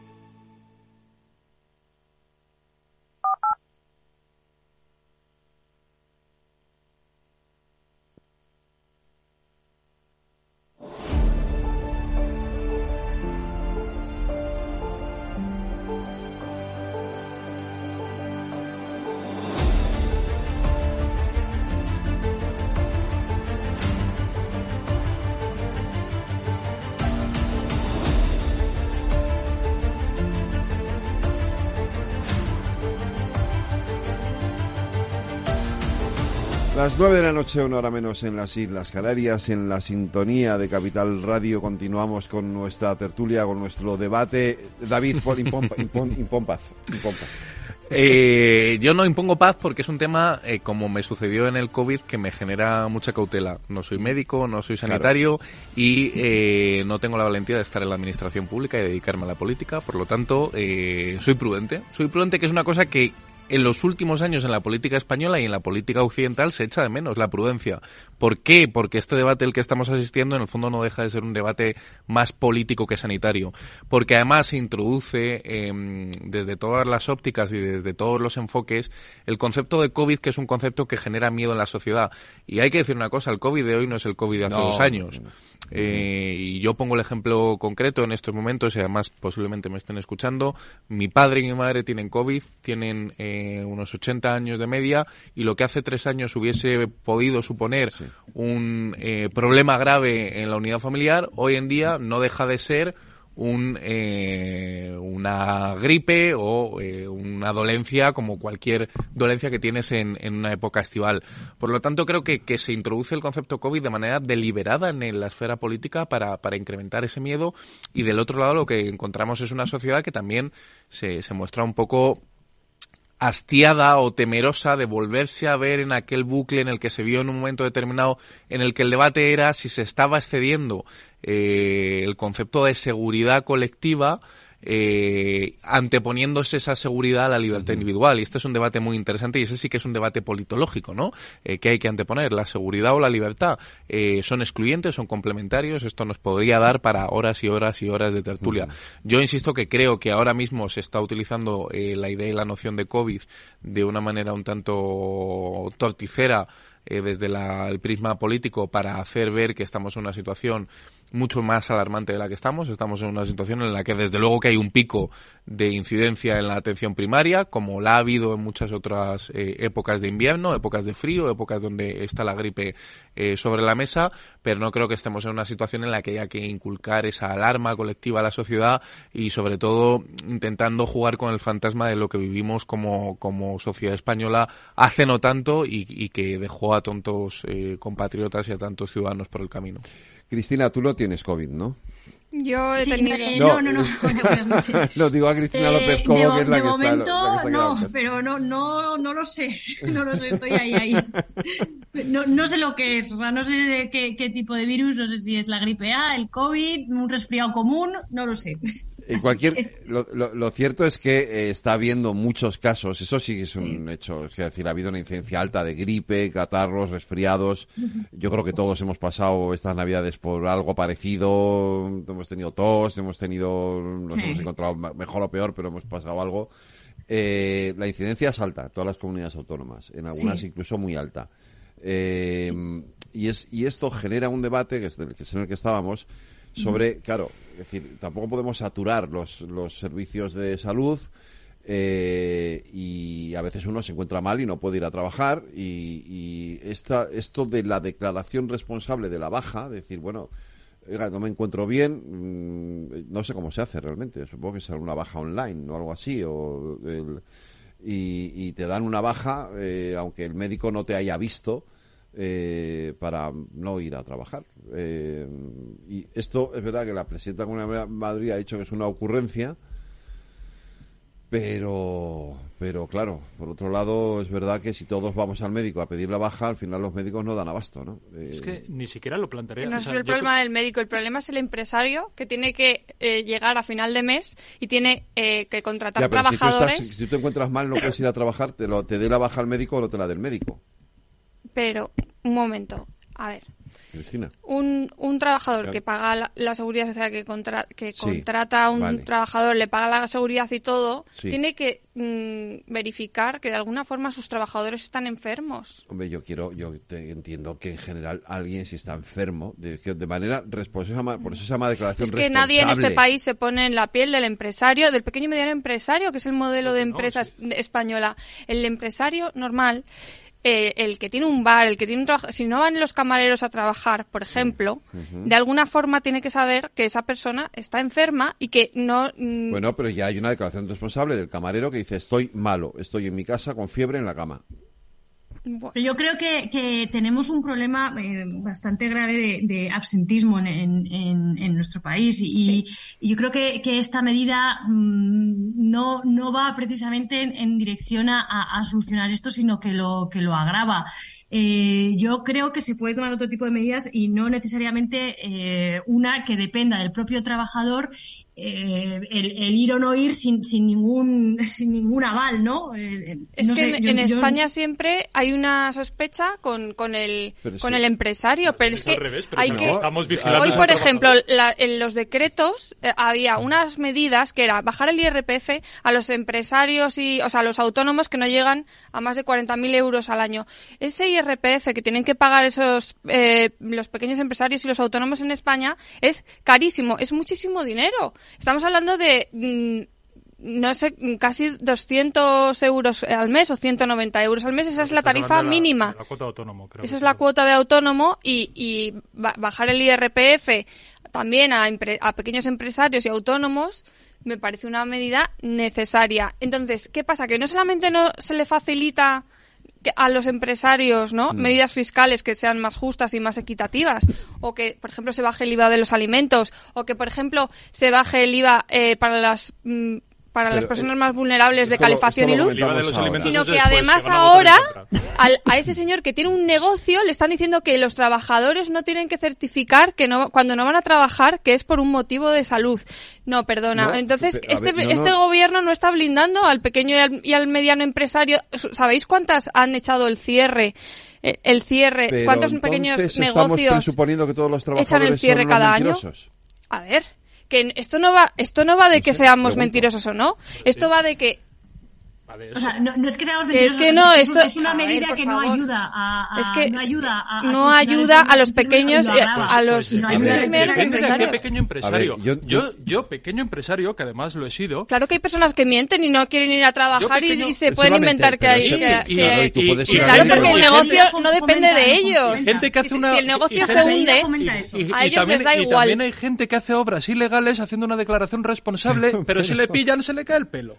Y si le pillan al gente trabajador mentirosa, mintiendo es se le A ver, al único interesado Al- en que el- entonces, el, el en llegar a el final de mes, el en que esa empresa funcione, No, es el, es es el empresario. El, el pequeño No, y no, mediano no. empresario tiene que blindarse, porque si un trabajador no malvado trabajador trabajar, que quiere fastidiar que no, a la empresa. que no es y malvado. Hombre, sí. Hombre, es lo que Sí, sí, estamos diciendo. que es cuando que se pone malo interés- realmente tiene que tener un médico que en vez de estar atendiendo a enfermos, esté firmándole un papelito ver, diciéndole esto que es- efectivamente Esto es- esto es que absurdo. efectivamente ¿Cómo se- cómo se nota que no has sido empresario nunca? No, perdona, no, trabajador. Yo ¿cómo vengo de se una nota- familia de empresarios. ¿Cómo se nota que no tienes y, ni idea y de he mi visto a mi biografía? padre No, trabajar no, hasta no, los no, domingos vale, para no, que no, no, se no, hunda no, la no, pequeña no, empresa familiar. no tienes y ni te idea- no, aseguro que cuando ha no tienes- contratado... no tienes ni idea de mi biografía. No, a ver, un momento, un momento, un momento, ¿Vale? un momento, un momento. un Ni momento, idea. no. Es que Aquí lo, simplemente harta lo- de que la que izquierda no parece, piense en los lo que me empresarios. parece maravilloso, y, esto sí que es estrictamente análisis político, es que después de dos semanas en las que posiblemente todos los que estamos en esta mesa y casi todos los que nos estén oyendo, en algún momento de los 15 días festivos navideños se ha hablado de, oye, qué mal estamos, ¿no? Eh, ahí el tío está Claro, tosiendo, es el primo está... eh, es decir, ha estado presente durante más de dos semanas la gripe, el COVID, lo que sea, y eh, la ministra de Sanidad no ha aparecido. ¿Cómo que no? No ha aparecido en 15 días. Lo maravilloso es que hoy estemos hablando cuando ha sido capaz de poner sobre la mesa una cuestión de la que todos estamos debatiendo. Oye, yo, yo le alabo el éxito de la estrategia porque no ha comparecido en 15 días, no ha estado presente, ni se la ha visto, ni se la ha esperado, y cuando ha salido, eh, todos estamos debatiendo sobre si la medida es acertada o no. A, a mí me parece mal que no haya comparecido antes, pero me parece que es de una maestría política muy elevada el que seas capaz de, después de un silencio prolongado, poner un tema sobre la mesa del que estamos hablando todos. Y que nos Porque explique por frente qué a no eso- bajan el IRPF. Porque frente Porque- a eso, Eso no pero es verdad que, que, que sanitariamente frente a eso, Digo que, que- ha generado, ha El- generado, ha generado un debate entre las comunidades autónomas sobre aquellas autonomías que ven bien una medida, que ven eh, mal otra, pero que al final lo que estamos es asistiendo al debate que, que ha planteado el ministerio. incluso, incluso. Generará debate dentro de algunos gobiernos cuyas presidentas dicen que son ocurrencias y algunos de cuyos consejeros dicen que es una buena idea. Pero Oh, lo dicen claro, en privado. de- debate claro que lo hay. en privado, pero, es- pero, es, es una cuestión... Es que es tan sencilla. La hay en tantos países de Europa y es tan evidente. Y si, y si estamos con que estas cosas, con que cuando alguien declara algo que le beneficia, que tampoco es ningún beneficio, porque un trabajador que se pilla una baja de tres días deja de cobrar salario y no cotiza Claro. la seguridad social. O sea, no tiene ningún beneficio más que estar fastidiado en casa. Eh, y no contagiar a sus compañeros Bueno, de trabajo para, es para, así, ¿eh, para- Hugo? O sí, sea, sí, sí, depende claro de los convenios colectivos, que normalmente Bueno, depende del convenio complementan colectivo, sí, ¿eh? algunos están a- O, o de los, o de los empresarios, que, que hay algunos que son muy sensatos y cuando le llama un trabajador diciendo que está malo, dicen no vengas, no contagies a los demás trabajadores, O sea, que vamos a preservar Creo la que esto empresa. no va de buenos y malos. Esto no se puede, Bueno, no se puede ir todo el rato por el lado sentimental, por favor. O sea, hay, Hombre, de- hay del unas, hay, hay unas Tampoco, tampoco cuando es el pobre empresario que es, el, que es el que trabaja los domingos. que permiten Pero- el funcionamiento del mercado laboral y esta es una de ellas. No pasa nada, no hay ni buenos ni malos, no hay todo el rato que llevarlo por el lado sentimental. O sea, si un empresario, antes de contratar a alguien, muchas veces en las grandes empresas, yo he trabajado en organismos internacionales, te hacen un chequeo médico que qui- tienen que ver, tienen que ver hasta la radiografía de tus pulmones. Yo he trabajado en, en organismos de la ONU y para yo llegar a, ser una trabajadora de, ese organismo, yo he tenido que pasar un chequeo médico mm, mm, pero vamos, o sea, exhaustivo, para que ellos vean que yo no voy a se- ser una trabajadora que luego me voy a ausentar. Entonces, los empresarios, las organizaciones internacionales, eh, todo el mundo tiene que blindarse porque tú no puedes, eh, mm, a lo mejor, mm, mantener una empresa si tus trabajadores no están sanos y no pueden trabajar. eh, Pro- claro. el trabajo a, los em- a las personas enfermizas que se queden fuera del mercado laboral, no vaya a ser. Mira, que- otra vez lo llevas por el lado sentimental y ahora yo soy la mala porque he dicho esto de los... es que de lo que los- me estás diciendo, o No, sea, yo si te para estoy trabajar- diciendo... Que tampoco quiero que No, y que hagamos no, de que esto. no es incompatible. Yo creo que en el fondo lo que dicen no es incompatible. Es decir, trabajarte tienen que hacer Claro que hay- que no tenga bien los pulmones, no puede trabajar en la ONU, a mí me la parece una auténtica la- la vergüenza. una persona Claro, pero por eso yo tampoco le... Pero- yo- pero no yo es inco- sinceramente creo que lo de los tres días debería, eh, vamos, es una medida estructural. Yo no lo veo, excep- veo excepcional las mascarillas en los centros sanitarios, pero lo de los tres días de la baja laboral, que no tengas que ir, o sea, si yo tengo una gastroenteritis, no, el médico no me va a certificar que tengo gastroenteritis, va a perder el tiempo haciéndome un papelito creyéndose que yo le digo la verdad. ¿Ves? Ahí es donde se, Porque es que es donde se produce el debate interesante, porque yo creo que en el fondo no son posiciones tan antagónicas lo que están planteando eh, mis compañeros. O sea, es cierto que somos el país de Lazarillo de Tormes, somos el país de la picaresca, Hombre, somos el país con unos niveles de, de absentismo y ausentismo laboral bastante elevados por encima de la media europea, eh, pero eh, bien es cierto que en esta situación a mí me cuesta ver que, que- que haya una masiva afluencia de gente que quiera engañar a su jefe y no ir a trabajar. Creo que, hay, que lo que hay es un equilibrio. Y creo que tiene sentido, y ahí es donde sí discrepo con lo que estaba diciendo Hugo, eh, sí que para mí tiene sentido en una situación excepcional. Si de verdad estamos en una situación excepcional, pues no le veo problema. el debate que sí que tendría de fondo eh, con el, el planteamiento que plantea y que defiende Hugo es en la perpetuación de esa medida.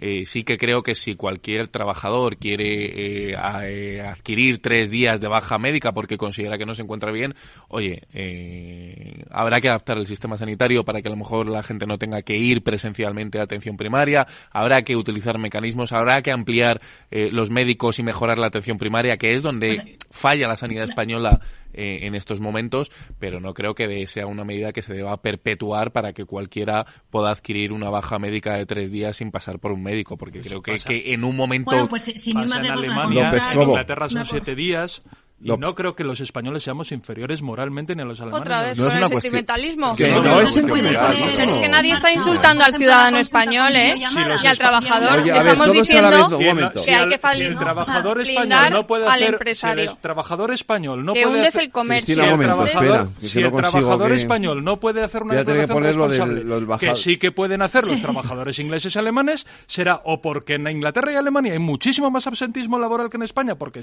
porque somos iguales, o porque el trabajador español es moralmente inferior y va a engañar más que los Pero que somos iguales que todos. Pues ya está. Entonces, lo que, lo que funciona en Inglaterra y Alemania no tiene por qué no funcionar en España. ¿Y, cómo sabes que funciona en Inglaterra y Alemania? Porque, lo hacen, porque, lo, hay, lo hacen. Cristina López Cobo. ¿Hay unos resultados donde ponga que se está funcionando? López Cobo, Cristina, ¿O que ha aumentado el absentismo laboral? Que, como no está aquí, como no está aquí, tengo que darle yo la palabra. creo cuando decís que en España hay más absentismo laboral. Es que el caso es... Yo quería decir que el Ministerio de Sanidad tiene que entender que no estamos en la misma situación eh, que una que, que, que, en la que estábamos en la este pandemia ni que somos, ¿no? Este Entonces, eh, entiendo que la ministra pues haya querido aparecer ahora pues liderando algo, pero desde luego eh, hay que tener en cuenta la incidencia, que no es la misma en, en todas las comunidades autónomas ahora mismo. Entonces, eh, no, o sea, meter medidas eh, iguales para todos, así a, a, bocajarro eh, y de esa manera pretendiendo aparecer, pues como la, pues no sé, como la iluminada del día, pues no me parece eh, que sea la manera, la verdad. Entonces yo creo eh, que bueno, habrá que tener en cuenta pues la situación de cada comunidad. O sea, al final no están en la misma situación todas las comunidades autónomas ahora mismo para poner medidas de esta manera. De todas formas, hay, comunidades autónomas, por ejemplo, Valencia, eh, que, han, que han metido eh, con el tema de las mascarillas, por ejemplo, que Madrid ha dicho, es una ocurrencia. Eh, Comunidad Valenciana han aprobado la obligatoriedad otra vez en centros de salud y en hospitales, o sea que yo, yo entiendo, a ver, yo creo que al final, al final bueno, la incidencia de la Comunidad Valenciana es como la de Madrid, más o menos. Pero da igual, quiero decir, si al final, eh, luego yo escuchaste luego a, Isabel Díaz Ayuso esta mañana hablando de la mascarilla, ha habido un momento que he dicho, no sé qué es lo que está diciendo, la verdad, no, no, no he entendido bien qué, cuál es el, eh, es como vamos a amparar que los ciudadanos si quieren las puedan usar si los ciudadanos si quieren las pueden usar. No, pero si, insisto si, lo triste de esto es que en cuanto que baje la incidencia dejaremos de hablar de esto. Y no hablaremos de fondo del problema que de verdad sí que tiene la sanidad española que es el, problema de la atención primaria, la falta de y esto y esto y lo hemos dicho mil veces en este programa hasta que no haya un consenso generalizado sobre cómo abordar el problema que tiene la, atención primaria ese es el reto real que pues, tiene Mónica eh, García no hay médicos formar médicos no se forman de hoy para mañana, exige tiempo. Bueno, pues hay que hacer una apuesta decidida por la primaria. Pero ese es el reto real Porque que la hospitalaria eh, es excepcional. ese es el que tiene es la excepcional. Tenemos un sistema sanitario pionero, por mucho que algunos quieran decir que nuestra sanidad no vale para nada, no, no, es ejemplo a nivel mundial. Ahora bien, hay que apuntalar y hay que mejorar la primaria, que es donde se genera ese cuello de botella. Para mí es el gran reto. Yo, yo lo que critico, no critico, creo que es probable que probablemente la ministra eh, haya salido como diciendo, joder, nuevo lío que tenemos aquí y hay que decir algo. Y yo, yo, estoy contigo en que este es la situación que había antes de la, del COVID, o sea, es una digo, alta. Hay una cuestión... y además las comunidades tienen la competencia, si es que realmente este es un tema de las comunidades autónomas, no es un tema de, la ministra. Que Ayuso salga diciendo que no tomó medidas el gobierno nacional cuando las competencias la competencia es de las comunidades autónomas yo lo he dicho en mi editorial lo he recordado es que las competencias son pero autonómicas. yo, yo distinguiría totalmente el tema de las mascarillas en los centros de salud de, de lo de la declaración responsable, que eso es un debate mucho más estratégico. Yo creo que lo de la declaración responsable viene para quedarse no solo en, en cuestiones sanitarias, sino en muchísimo, por ejemplo, en ayudas de ingreso. ¿Por qué en España el ingreso mínimo vital llega a tan, tan poquísima gente? Pues porque es gente que tiene mucha más dificultad en acceso a la, a Ese sí es un debate interesante. Entonces, las declaraciones responsables en en las cuestiones eh, por abajo nunca se admiten porque hay una ética de la sospecha del trabajador, del pobre, etcétera, que no hay hacia el eh, señor que hace una obra en su local. Entonces, bueno, yo creo que no eso solo, es un No solo, también es una cuestión de ineficiencia de la administración pública. Bien, pero, pero en el, que, en el caso de la, las declaraciones del, ingreso mínimo vital, sí, por Las ejemplo. declaraciones responsables son una cosa positiva. Son una cosa positiva, que, se, que se, incluso que yo probablemente criticaría en su momento. Pero que ha dado buen resultado, aligera la administración y tal. Lo que no tiene por qué quedársela para una porción de la sociedad sino que precisamente aquellas porciones de la sociedad que tienen más dificultad en el acceso a la administración debería facilitárseles más los trámites.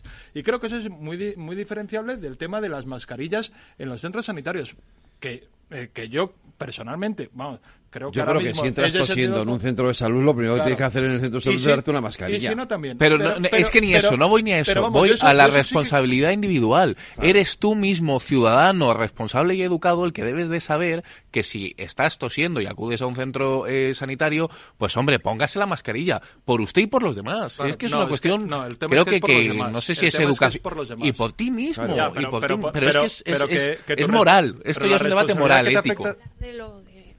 La, responsabilidad que te afecta a ti mismo es una cosa, pero hoy ponían, eh, yo oía un, no me acuerdo qué cargo tenía de, de alguna asociación de médicos, que decía, dice, en un, hoy en un hospital va gente con tos, eh, o eso, con un catarro, y el problema no es él, el problema es que al lado hay un- una persona extremadamente vulnerable que ha ido a su problema médico, oncológico, diabético, me ha puesto el ejemplo de diabético, y ese señor le, eh, le contagia, porque la mascarilla lo que hace es que tú no contagias, no impide que ser contagiado. Eh, y ese señor contagia, bueno, pues es razonable que en un momento de un pico eh, se imponga en los centros de salud. Parece razonable. Yo de ahí sí que me creo que son eh, médicos los que tienen que, eh, que medir en qué momento de incidencia. Yo ahí sí que me, me- vamos, hay gente de la que me confío más y gente de la que me fío menos, y como cualquiera, pero yo no tengo criterio.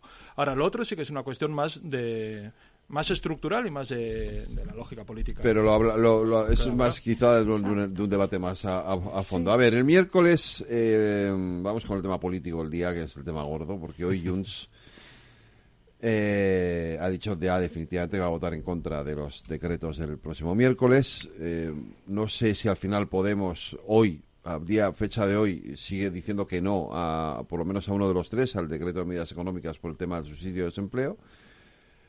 Hace diez días, además en este programa, le entrevistamos a Juan Bravo y dijo, voy a llamar a, la ministra Montero, a la ministra Teresa Rivera, para um, hablar con ellas de los decretos. Eh, efectivamente, se, se hizo ese contacto. La, la respuesta fue el ninguneo.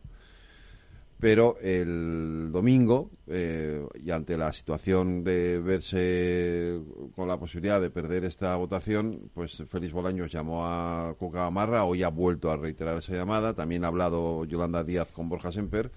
El gobierno ahora quiere el apoyo del PP, el PP dice, oiga, siéntese a negociar conmigo algo. Es aquí negociar usted con todo el mundo, menos conmigo.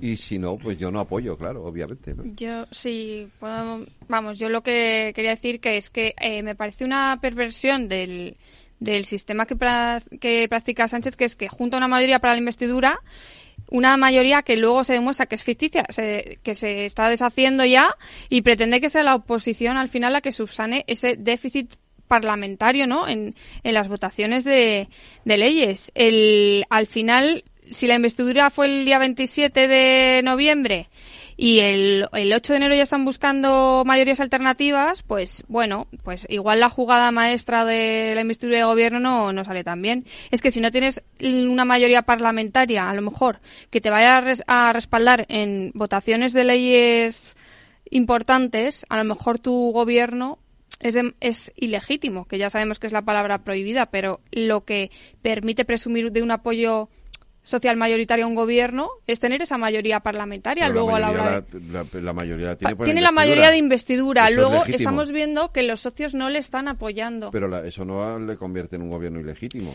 Lo gobier- le convierte en un gobierno con un problema. Bueno, es un gobierno que ha presumido de tener una mayoría social y ah, de ser mayoría eh, ha, sido, ha sido su propaganda electoral. Y luego resulta que ahora se, se demuestra... Ahora tiene un problema. Ahora tiene un problema, pero no es solo un problema, sino es que eh, Sánchez no, no está armando mayorías de legislatura, sino mayorías de investidura. Entonces, si tú ya sabes que estos socios son socios que luego no van a apoyarte a lo largo de, de, toda la legislatura, igual tampoco eh, queda muy bien presentarlos, ¿no? Como el gobierno progresista, el gobierno del cambio, o sea, y, y e ir acusando a la, a la oposición de bloquear.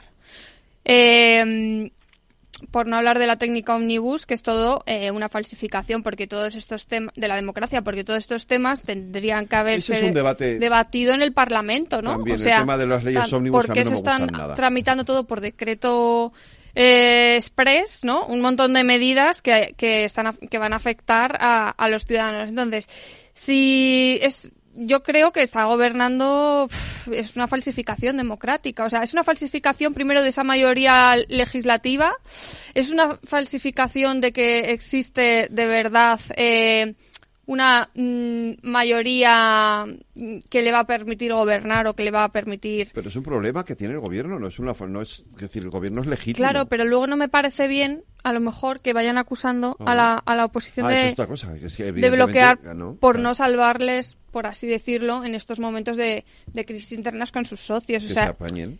Que se apañen ellos. Yo es lo que pienso. O sea, creo que al final la, la mejor estrategia es lo que dijo Feijó, pues que no, no me acuerdo exactamente. Ah, pero si negocian, sí, entonces sí. Dice, cuando sus socios le dejen tirado, me vendrán a buscar y no me van a encontrar. pues me pues parece muy bien. Bueno, ah, cuidado, yo aquí discrepo en una cosa. Es decir, si te buscan y están dispuestos a sentarse a hablar, entonces sí, ¿no?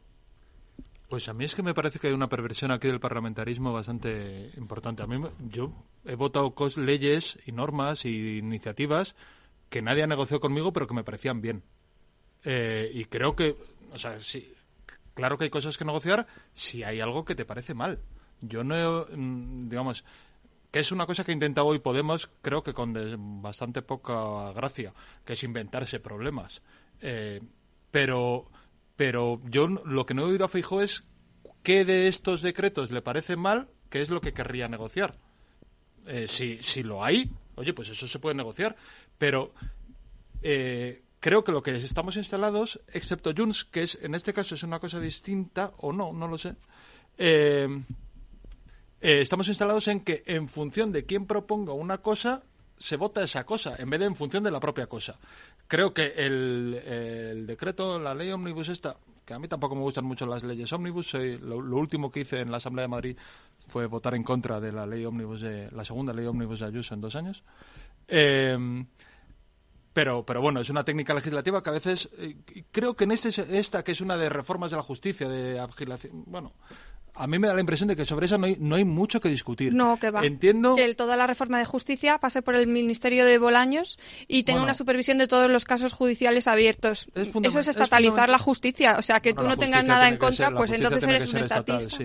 Y un comunista, pero vamos, la gente normal quiere que la justicia sea un poder independiente, no que pase por el Ministerio de Bolaños está más vivo el comunismo que nunca, tío. Yo cuando, tenía, cuando tenía 13 años me contaron que se había Yo leyendo hoy la prensa, eh, que, me venía un poco a la cabeza, esto es muy friki, pero el famoso mito de Cassandra, ¿no? ¿Os acordáis que Cassandra le pide a Apolo en su momento, en la mitología griega, tener el don de la clarividencia y ver el futuro? Y, al final eh, em, Cassandra le hace una jugada a Apolo, le dice, sí, sí, sí, sí, tú dame el don y nos casamos, que es lo que le pedía Apolo, y le deja tirado. Y entonces Apolo en venganza lo que hace es, te he dado el don de ver el futuro, pero nadie te va a creer cuando lo cuentes. Pues esto es lo que le ha pasado a la oposición. La oposición con Sánchez ha estado durante todo este periodo diciendo que los socios parlamentarios con los que había configurado esa eh, mayoría parlamentaria endiablada iban a hacer imposible la gobernanza y, muchos no le creían. Bueno, no, pero, pero Sánchez, ¿cuántas veces hemos oído? Sánchez tiene cintura, tiene capacidad. La habilidad, ¿no?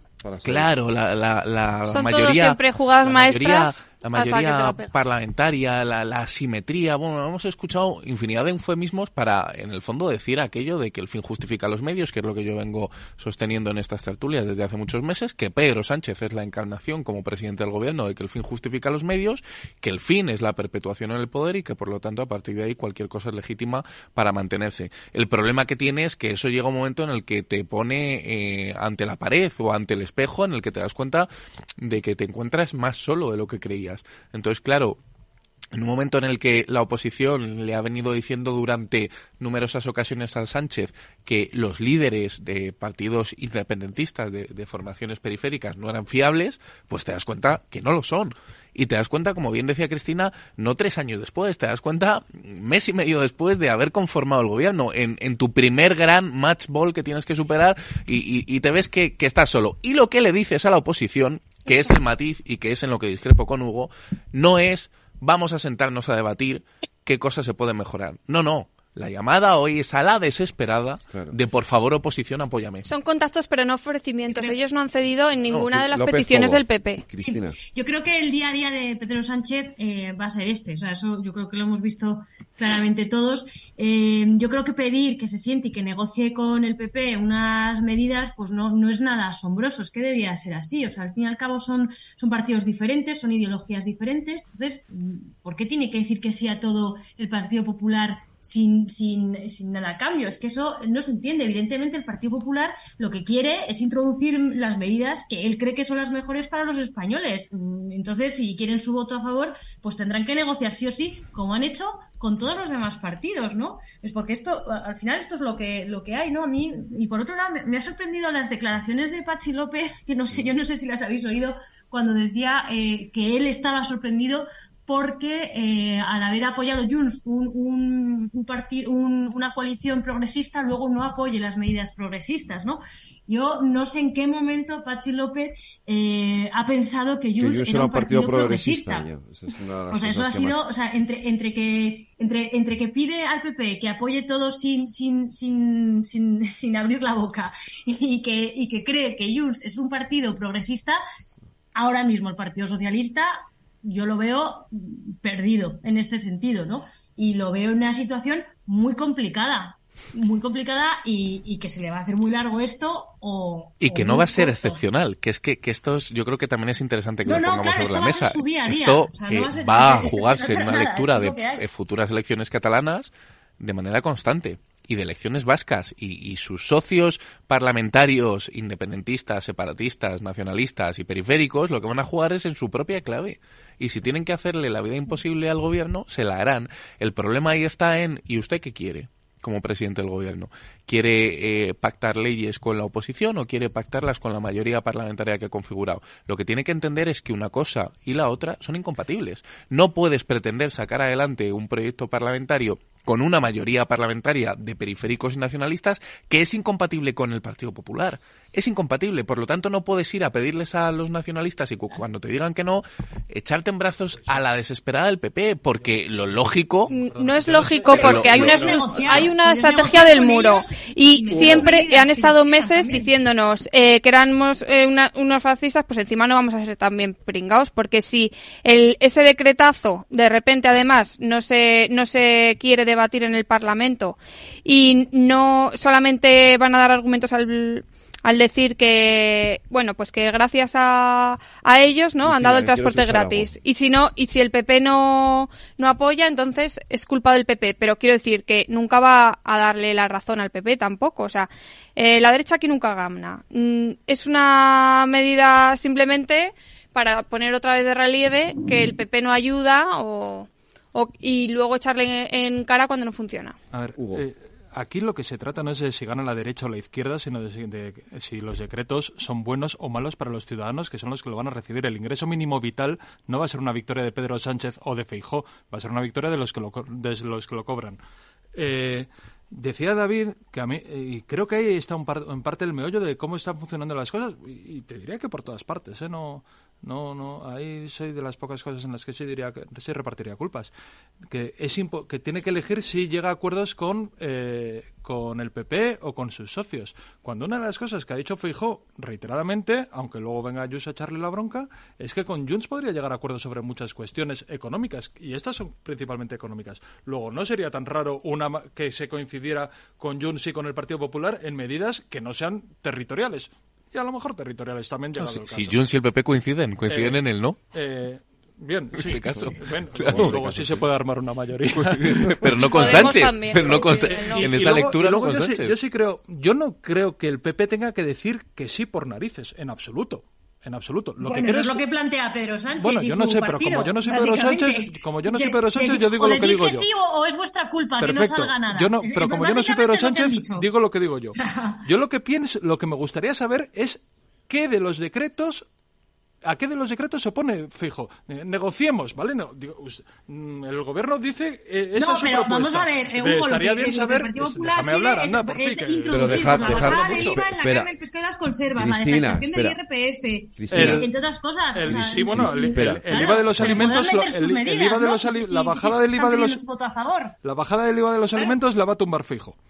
Eh, pero hoy lo que ha dicho es que no le va a salvar al, al gobierno. O sea, es una lógica de, eh, de buscar Bueno, el porque el dese- gobierno tiene un problema interno grave. Pero dejar que Entonces, hable- a ver, el que- dejar o a sea, cada después de uno- que es- haya- Cristina, de- de- de- Cristina. De, que se haya reído, ¿sí? Que te doy ¿El la qué? palabra, deja que termine Hugo, porque es que Ah, si, no, no- nos que- vamos interrumpiendo todo el rato es imposible que, el, cada, que Nada, que ninguno hable pueda Cristina, porque he mantener perdido el hilo, no sé, no sé lo que está diciendo. Luego ya intento retomar.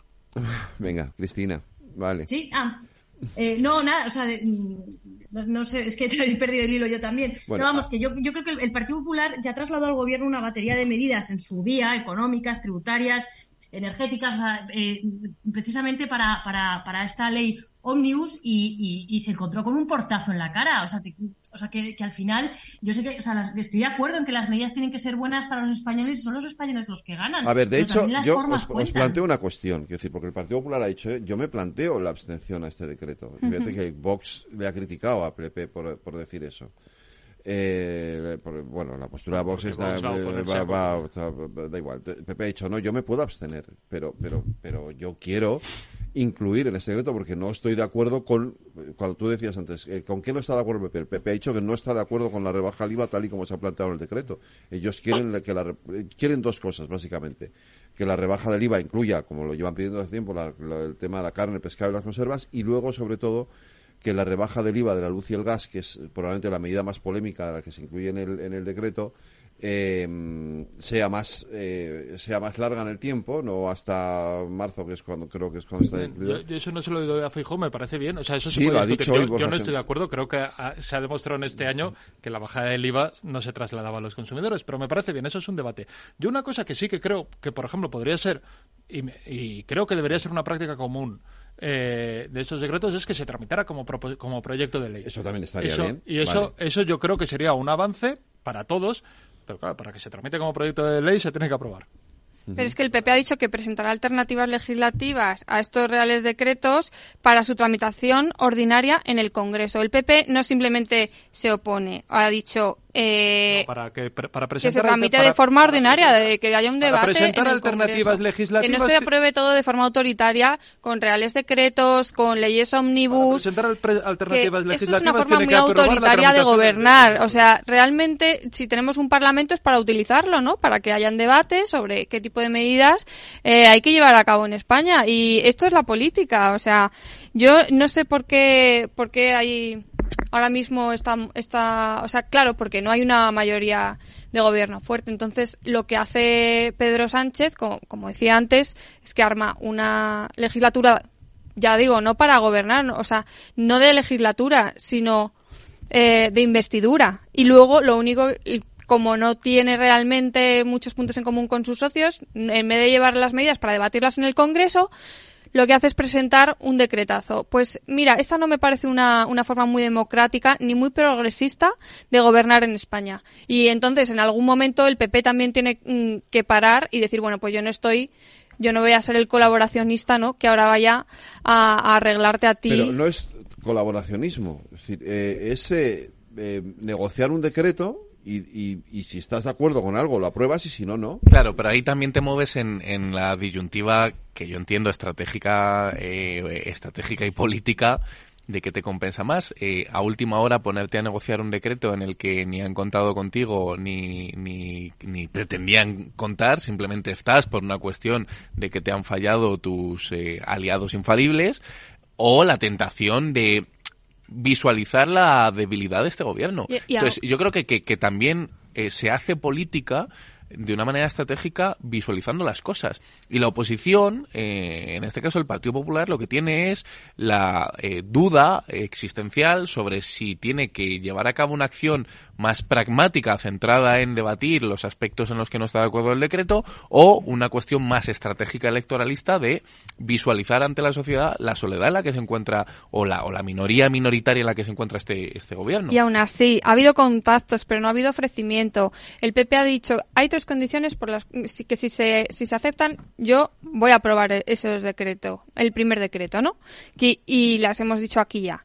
Una de ellas es deflactar la tarifa del IRPF a las personas con ingresos inferiores a 40.000 euros al año.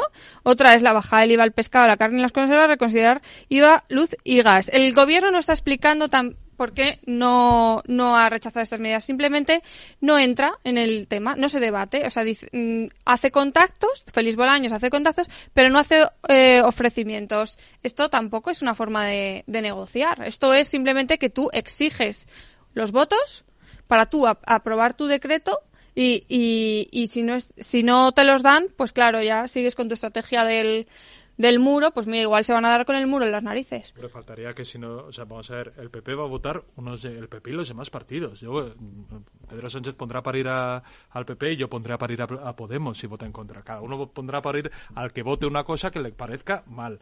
A mí, quien vote en contra de la subida del ingreso mínimo vital, me parecerá que hace un que eh, podrá mostrar a los españoles la soledad del gobierno, pero les está pegando una patada a los más necesitados de los españoles. No, que baje el IRPF que lo necesitamos todos, que, nos bajen el IRPF. Sí, sí, sí, sí, pero que Y también los desfavorecidos. No, lo necesitamos todos. Cuando, cuando antes queríamos que, cuando antes que desplacen la tarifa del IRPF, que bajen el IVA a los, a los conservas, al pescado y a la carne. Era un momento, no os interrumpáis, Cristina. Os lo pido por favor a todos y lo digo siempre. Dejar que cada uno termine su argumento, porque es que si no, no hay manera de que ni yo, ni los oyentes, ni nadie entiendan qué es lo que queremos decir. Cuando hace un rato decíamos que era muy importante potenciar la, la atención primaria, eso va en contra de bajar el IRPF. O se recaudan impuestos o se potencia la sanidad pública. No se puede, no se puede, eh, no se puede coger la, parte corta de la manta por los otros. Pero estamos hablando eso da para un debate entero, de ingresos inferiores a 40.000 euros. ¿eh? Que estas personas tengan que pagar más impuestos eh, de los que se pueden permitir, esto también es una vergüenza. Estamos hablando de 40.000 euros al mes y mira cómo está eh, con la inflación el precio de la vida, de la vivienda y de todo. Y esto me parece igual de importante que lo que dices tú del ingreso mínimo vital, de verdad. Es que por eso no lo entiendo que se hayan negado a esta medida. Si es una medida más socialista, imposible. a ver si es que van a hacer la guerra a los vulnerables. Creo que las rentas de 40.000 Ellos que van de colectivo vulnerable ahora. Que las rentas de 40.000 euros no son de vulnerables, no son, no son no, no, no. no, yo estoy de acuerdo contigo. Una renta de 40.000 euros no es una renta de un vulnerable, pero estoy seguro que se puede llegar a un acuerdo y a un término medio.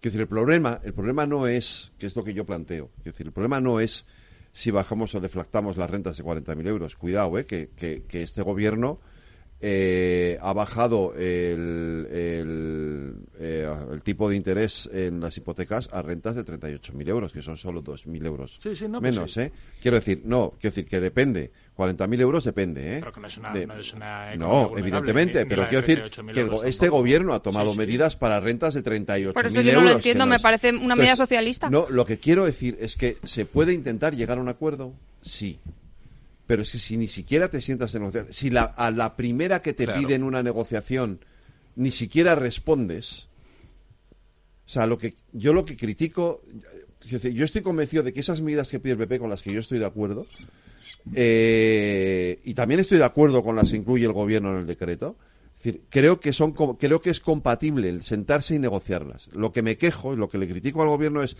tío, no me tengas el morro de venir ahora a pedirme que ayuda me pongo en el lugar de, vengas ahora a pedirme ayuda cuando no te has querido ni sentar conmigo en otro momento. Sobre todo, y hay que entender una cosa más, que es no juguemos tampoco al juego torticero de si no me apoyas este paquete de medidas anticrisis, la culpa es tuya porque no has querido el ingreso mínimo. Bueno, vamos a ver. no, pero es que el, paquete de, medidas anti. De tu pero, eres responsable y te pediremos cuenta. Sin duda, pero quiero. Pero, que, no, pero que la cuestión es que el paquete, que esto hay que explicarlo, porque es que aquí hablamos de. y la gente no sabe de qué contiene. Estamos hablando de un paquete en el que hay cosas muy diferentes, que no hay por qué cogerlo como dogma de fe y estar o totalmente de acuerdo o totalmente en contra. Como decía Fede, habrá cosas en las que uno pueda estar de acuerdo y otras con las que no.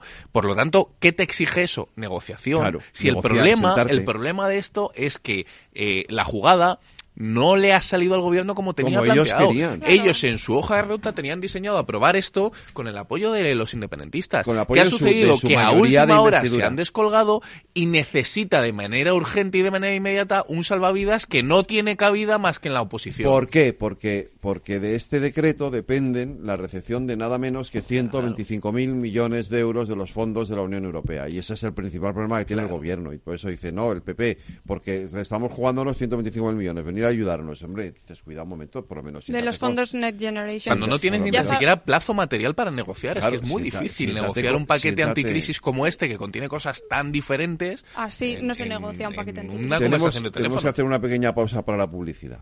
Veo, veo una cosita. ¿Qué cosita es? Empieza por la letrita L. Ya lo sé. Letras del Tesoro. Si mires donde mires ves letras del tesoro, en Renta 4 Banco te facilitamos comprarlas de forma rápida y cómoda. Entra en r4.com y descubre todas las ventajas de comprar letras con un especialista en inversión. Renta 4 Banco. ¿Quieres más?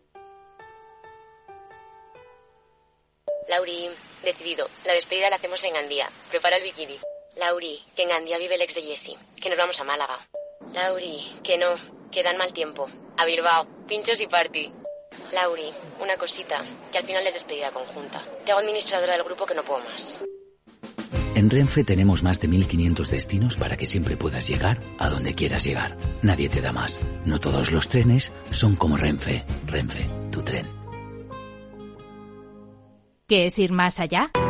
Con Arval podrás llegar donde te propongas de la forma más sostenible y darle a tu empresa todas las soluciones de movilidad que necesite, asesorando con las mejores opciones de movilidad para las distintas necesidades de tu flota, con vehículos electrificados, bicicletas, coche compartido. Arval, la transición energética arranca aquí. Más información en arval.es.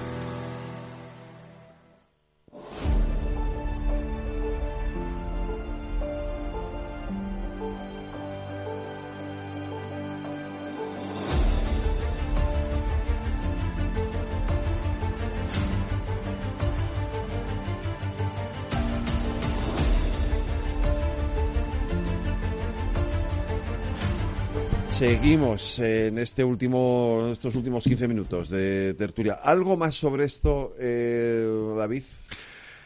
Pues eh, antes de que vayamos a Galicia ya lo sí, sí, en un minuto de fondo una de las conclusiones una de las conclusiones eh, que nos debería otorgar este escenario político y esta situación en concreto es eh, que alguno eh, y cuando digo alguno, hablo de alguno de los actores políticos principales de este país, debería trabajar más en la dirección opuesta de la palabra mágica del año pasado, que fue polarización. Que alguien apueste por el entendimiento. Eh, sé que es muy difícil, sé que es una petición eh, que, que, va en contra de lo que piden las tripas y las vísceras de algunos, pero estamos en momentos en los que es imprescindible que haya consensos. López Cobo, Sí, nada, pues yo quería decir sobre, sobre esto ya para, para terminar, me imagino, eh, pues que también aquí eh, yo creo que el gobierno, el haber metido estos eh, decretos, eh, bueno, esta ley Omnibus a última hora con, con, todo el contenido tan, tan distinto que, que, tiene, pues es un poco síntoma de no haber hecho los deberes cuando, cuando debiera, ¿no? Y entonces a lo mejor eh, hubiera sido más fácil las, las negociaciones, ¿no? Eh, yo creo que han estado más entretenidos en, en, en negociar con los independentistas eh, pues todas estas concesiones que les han hecho que en, en traer estos decretos que no deberían de ser eh, decretos, pero bueno, eh, que realmente a lo mejor sí contienen medidas que pueden beneficiar a los españoles o que en una negociación se podrían introducir medidas, pues, pues igual, que irían dirigidas a, al interés de, todos, ¿no? Entonces yo creo que también esto es uno de los grandes problemas de Pedro Sánchez, que está entretenido en otras cuestiones que no son las que nos interesan a los, a los españoles. Pues eh, vamos a otro tema que seguro que sí que interesa a los españoles, sobre todo a los gallegos, porque tienen unas elecciones a la vuelta de la esquina, el 18 de febrero, queda poco más de un mes. Eh, hoy nos hemos eh, visto envueltos en una nueva polémica con, no sé si sabéis lo que son los pallets, yo me he enterado hoy de... Los pellets. Los pellets, ¿esto qué son exactamente? Son como... Bolas de plástico. ¿Bolas? ¿Pero de qué? ¿Para qué? Se supone, yo tampoco, por lo que he leído, vienen de bolsas de plástico, que, se, que es el efecto de ir deshaciéndose mm. eh, al caer de un barco. Es de lo poco que he entendido, pero el, el, hecho es que aparecen bolas de plástico en la costa, lo cual quiere decir que todo el recorrido del mar está lleno de bolas de plástico. Está lleno de bolas de plástico. comen los peces que luego nos comemos que luego nosotros. nos comemos nosotros y que probablemente la mayoría de ellos encima fallezcan por, el, por culpa. No, evidentemente es un, es un problema de contaminación tremendo. Eh, yo, yo creo que aquí, eh, es que el problema de la política esto de tener que echar la culpa a alguien siempre de algo es un poco es un poco eh, es cansino pero es fácil. es cansino ¿no? es fácil, eh, pero pero pero tampoco nos hagamos trampas al solitario es una cuestión humana ¿eh? no es solo de la política esto es muy fácil cuando a uno le va mal en la vida echarle la culpa a otro pero es que hay elecciones entonces siempre está ahí la tentación entonces, esto es filosofía que no se ha gestionado bien el problema que, se ha ignorado que, es muy humano, echarle la culpa a otro. Eh, yo lo que creo en estas situaciones, como me pasa en, en los análisis sanitarios, es que eh, defiendo y creo firmemente en la buena fe de todos. Quiero decir, no tengo ninguna duda de que el gobierno de la Asunta de Galicia lo que quiere es atajar el problema lo antes posible. No tengo ninguna duda de que todos los alcaldes de los ayuntamientos costeros del de, eh, norte de España tienen la voluntad y la iniciativa de solucionarlo lo antes posible, al igual que el gobierno de España. Eh, lo triste es ver cómo, eh, como decía Cristina, en un momento preelectoral, eh, preelectoral en Galicia, pues se utiliza como mercancía política. Eso es lo triste, efectivamente. Cristina. Bueno, no, yo, mira, esta noticia he pasado un poco por encima, sinceramente, lo, lo que he visto, bueno, no, eh, estaba mirando lo que son los lo que son los peles, porque es que estoy viendo que han inundado toda la costa desde Galicia a Cantabria y que me están llegando y incluso el problema que cuentan que es que cuando tú limpias una playa, eh, el problema es que siga apareciendo. Tú puedes dejar una playa limpia hoy, esta noche que quede totalmente limpia y que mañana por la mañana tienes que limpiar cada te lo encuentres. es el problema que pasó con el, claro, claro, claro. Sí, por eso es lo, lo más creo que además no, no creo que de mucho tiempo, ni tampoco tengo el conocimiento ¿eh? para entrar en gran polémica, pero sí que creo que lo que debería es buscarse la coordinación, para lo cual la Junta tiene que declarar la alerta 2, me parece que es, lo cual activaría la posibilidad de que la UME eh, pues que será lo que acabe pasando. Que será lo que acabe. Cuanto antes se haga, menos estropicio hay. Yo no entiendo por qué no se ha hecho hasta ahora. Eh, Aquí el debate está en, las acusaciones mutuas sobre cuándo se informó bueno, eso del parece, vertido... Parece que se tardan en unas conversaciones muy evidentes de que el 13 de diciembre estaban informadas la Junta y el Gobierno de España. Las, he leído a las 15.32 hay una llamada del 112. No sé, bueno, da igual. Eh, creo que es, eso es empíricamente bastante demostrable, pero el tema es ahora la solución y no volver a las imágenes de que sean voluntarios los que limpien las playas, que está muy bien que haya muchos voluntarios, pero vamos, creo que uno de los mejores inventos que ha habido en las últimas décadas es la UME y, estaría muy bien que, cumpla su función eh, limpiando las playas de Galicia. Sí, pero también ha llegado a cantarle Asturias, recalco. por lo tanto, que están solo echando la culpa al, gobierno de a la Junta de Galicia, pero que también esto es un problema de Cantabria y Asturias. O sea, que, que las aguas de. que, que si se ha vertido un, un a ver, si es que esto es un tema medioambiental, si es que de verdad, o sea, podemos intentar hacer uno prestige de la llegada de de hacer politizar el problema. Yo he visto sí que había sobreactuación, pues que se estaba tratando de convertir esto en un, un problema relacionado con la Junta de Galicia. Yo creo eh, que es que igual que le, mm, lo- estamos hablando de Galicia, deberíamos estar hablando Sí, de cómo se ha gestionado el problema en Cantabria. Bueno, no, porque eh, por- o sea, eh, es, es que ha llegado más tarde. Decir, el, pro- el problema fundamental ha sido en Galicia. Como ha a sido básicamente en como Galicia. Portugal va a llegar, pero todavía no ha llegado. También a Portugal llegará, claro. Eso como pasó también con el con el Bueno, y ver, y, y- y ver Pero solo se ha hecho competencialmente. casus belli contra el Claro, PP, aquí quiero decir, está no ha habido- ver competencialmente eh, a quién compete, nunca mejor dicho, porque aquí, eh, cuando hablamos de costas, esto es muy delicado, se, se suele tener la tentación de. de, de- Está transferida. Claro, o sea, en el fondo, quien tiene la competencia en una playa, La es, playa es es el la- municipio. es el municipio. Es el municipio, lo que pasa que es verdad que se hacen eh, en el tema de costas eh, auténticas. medio ambiente esa- Sí. bueno, yo creo Claro. que, en eso, que en eso hay medio consenso, como que es, o sea, desde luego lo que no puede decir la UME porque lo llama un municipio. No, tiene que O ser porque sea la Junta de Galicia y el Claro, Gobierno de pues, España, que a eso voy, que en el fondo es muy complicado, que esto sucedía, el debate, este debate se plasmaba mucho cuando se empezaba a prohibir fumar en las playas. ¿Quién era el competente para prohibir fumar desde un punto de vista legislativo en una playa pública? ¿Quién es el competente? ¿Es el ministerio? ¿Es el ayuntamiento? ¿Es la comunidad? Entonces, eh, que aquí es verdad que, que cuando hablamos de costas y de playas, eh, España tiene una tradición muy larga en, en mirar hacia otro lado en lo que dice la norma competencial.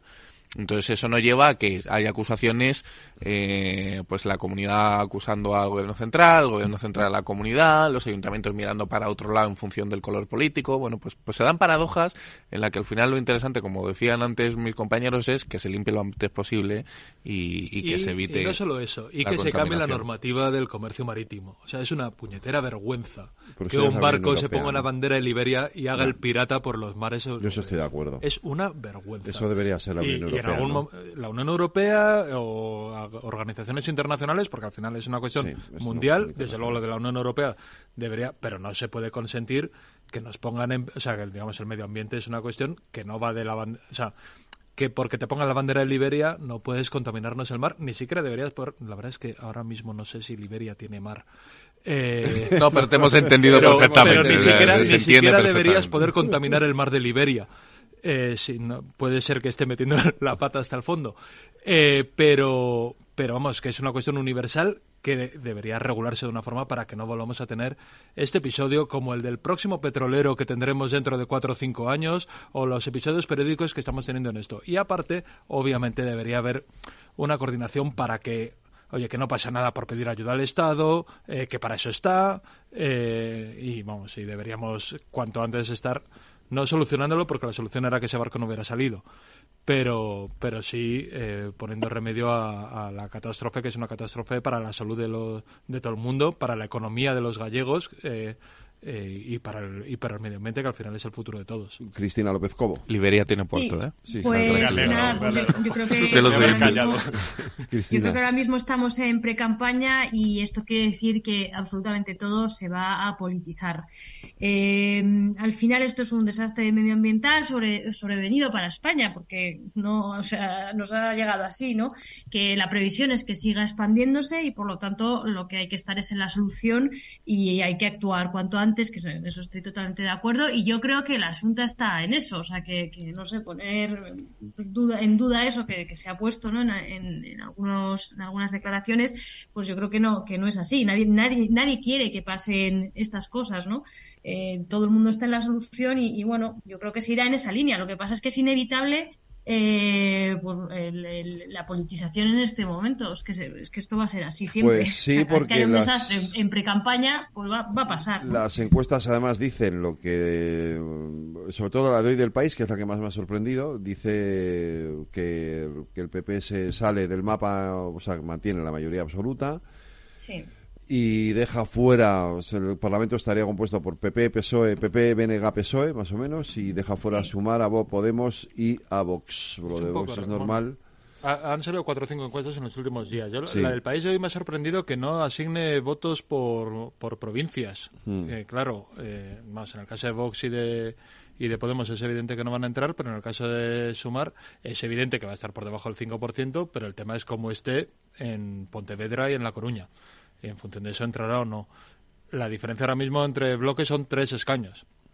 Eh, no, no son las grandes mayorías del Partido Popular Gallego y visto lo visto, pues eh, podría haber juego yo. Eh, hay otras encuestas que sí que dan que Sumar entra. todas las encuestas que han salido hasta ahora dan mayoría del PP por uno, dos o tres escaños. Esta creo que es la, Es la de tres. La de tres, eh, de- la de 40 dB es la que más holgura da. Bueno, eh, lo- digamos, eh, creo que todo el mundo parte de que va a ganar el PP y los márgenes no son tan amplios. O sea, tres escaños con cuatro circunscripciones permiten el juego, ya se verá. Que va a ganar el PP es indudable. Otra cosa No, es que vaya a gobernar. otra cosa es a No, porque sí. el que el que gobierna es el que gana. Bueno, bueno.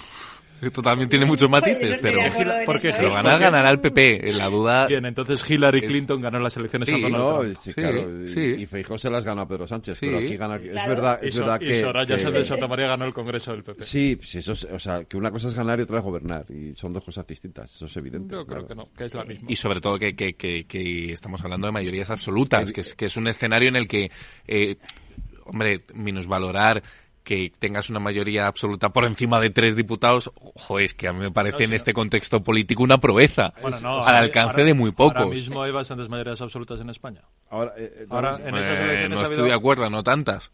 Bueno, en las últimas elecciones ha habido... No tantas ha mayorías vuelto- absolutas. En las últimas autonómicas y municipales. De municipales eh, de- depende cómo miremos. Pero bueno, Eh, Pero hay, pero hay mayoría Sí, pero sigue siendo, pero es un mecanismo excepcional. Yo creo que hay más partidos que votantes en algunas comunidades autónomas, Sin duda, y lo vamos a ver también. este año. Y en, bueno, y si al final, finalmente también, aparte de Galicia y País Vasco, eh, Cataluña, pues es que es el mismo escenario, o sea, hay Bueno, es un muchísimos... escenario apasionante. Tenemos eh, catalán, tenemos eh, gallegas, catalanas, vascas y europeas, no nada más, nada más y nada menos. Cuatro elecciones en un año. No está mal para entretenernos, ¿no? Pueden cambiar mucho las cosas, ¿eh? Con, con todas esas elecciones. Sobre todo yo estoy esperando las catalanas. Bueno, Ahí las- me- si las cuidado, y cuidado, Junts cómo, cuidado que cómo van se- a hacer esa precampaña. Cuidado Ya que si en las catalanas, eh, sí, en las catalanas gana el PSC y puede gobernar, podemos llevarnos sorpresas interesantes en, en lo que Puede haber ahí, muchas ¿eh? sorpresas, sí. sí, Bueno, sí, Cataluña sí. siempre los sorpresas. sentidos, Por ¿eh? eso, es que eso puede ser, puede ser apasionante, ¿eh? En realidad Que- las tres, las, las europeas son distintas y además, bueno, son apasionantes por otros temas. Pero las tres que vienen, las gallegas, si hubiera sorpresa, y desde luego las vascas y las catalanas generan un, nuevos mapas políticos muy importantes. ¿no? Absolutamente apasionantes. Fíjate, imagínate si gana Bildu en el País Vasco. O sea, eh, genera un panorama, desde luego, eh, muy apasionante y lo debatiremos aquí en el balance. Hoy ya no, nos tenemos que despedir. David, Cristina, Cristina y Hugo. Buenas gracias a noches. Un placer, como siempre. Buenas noches. Gracias.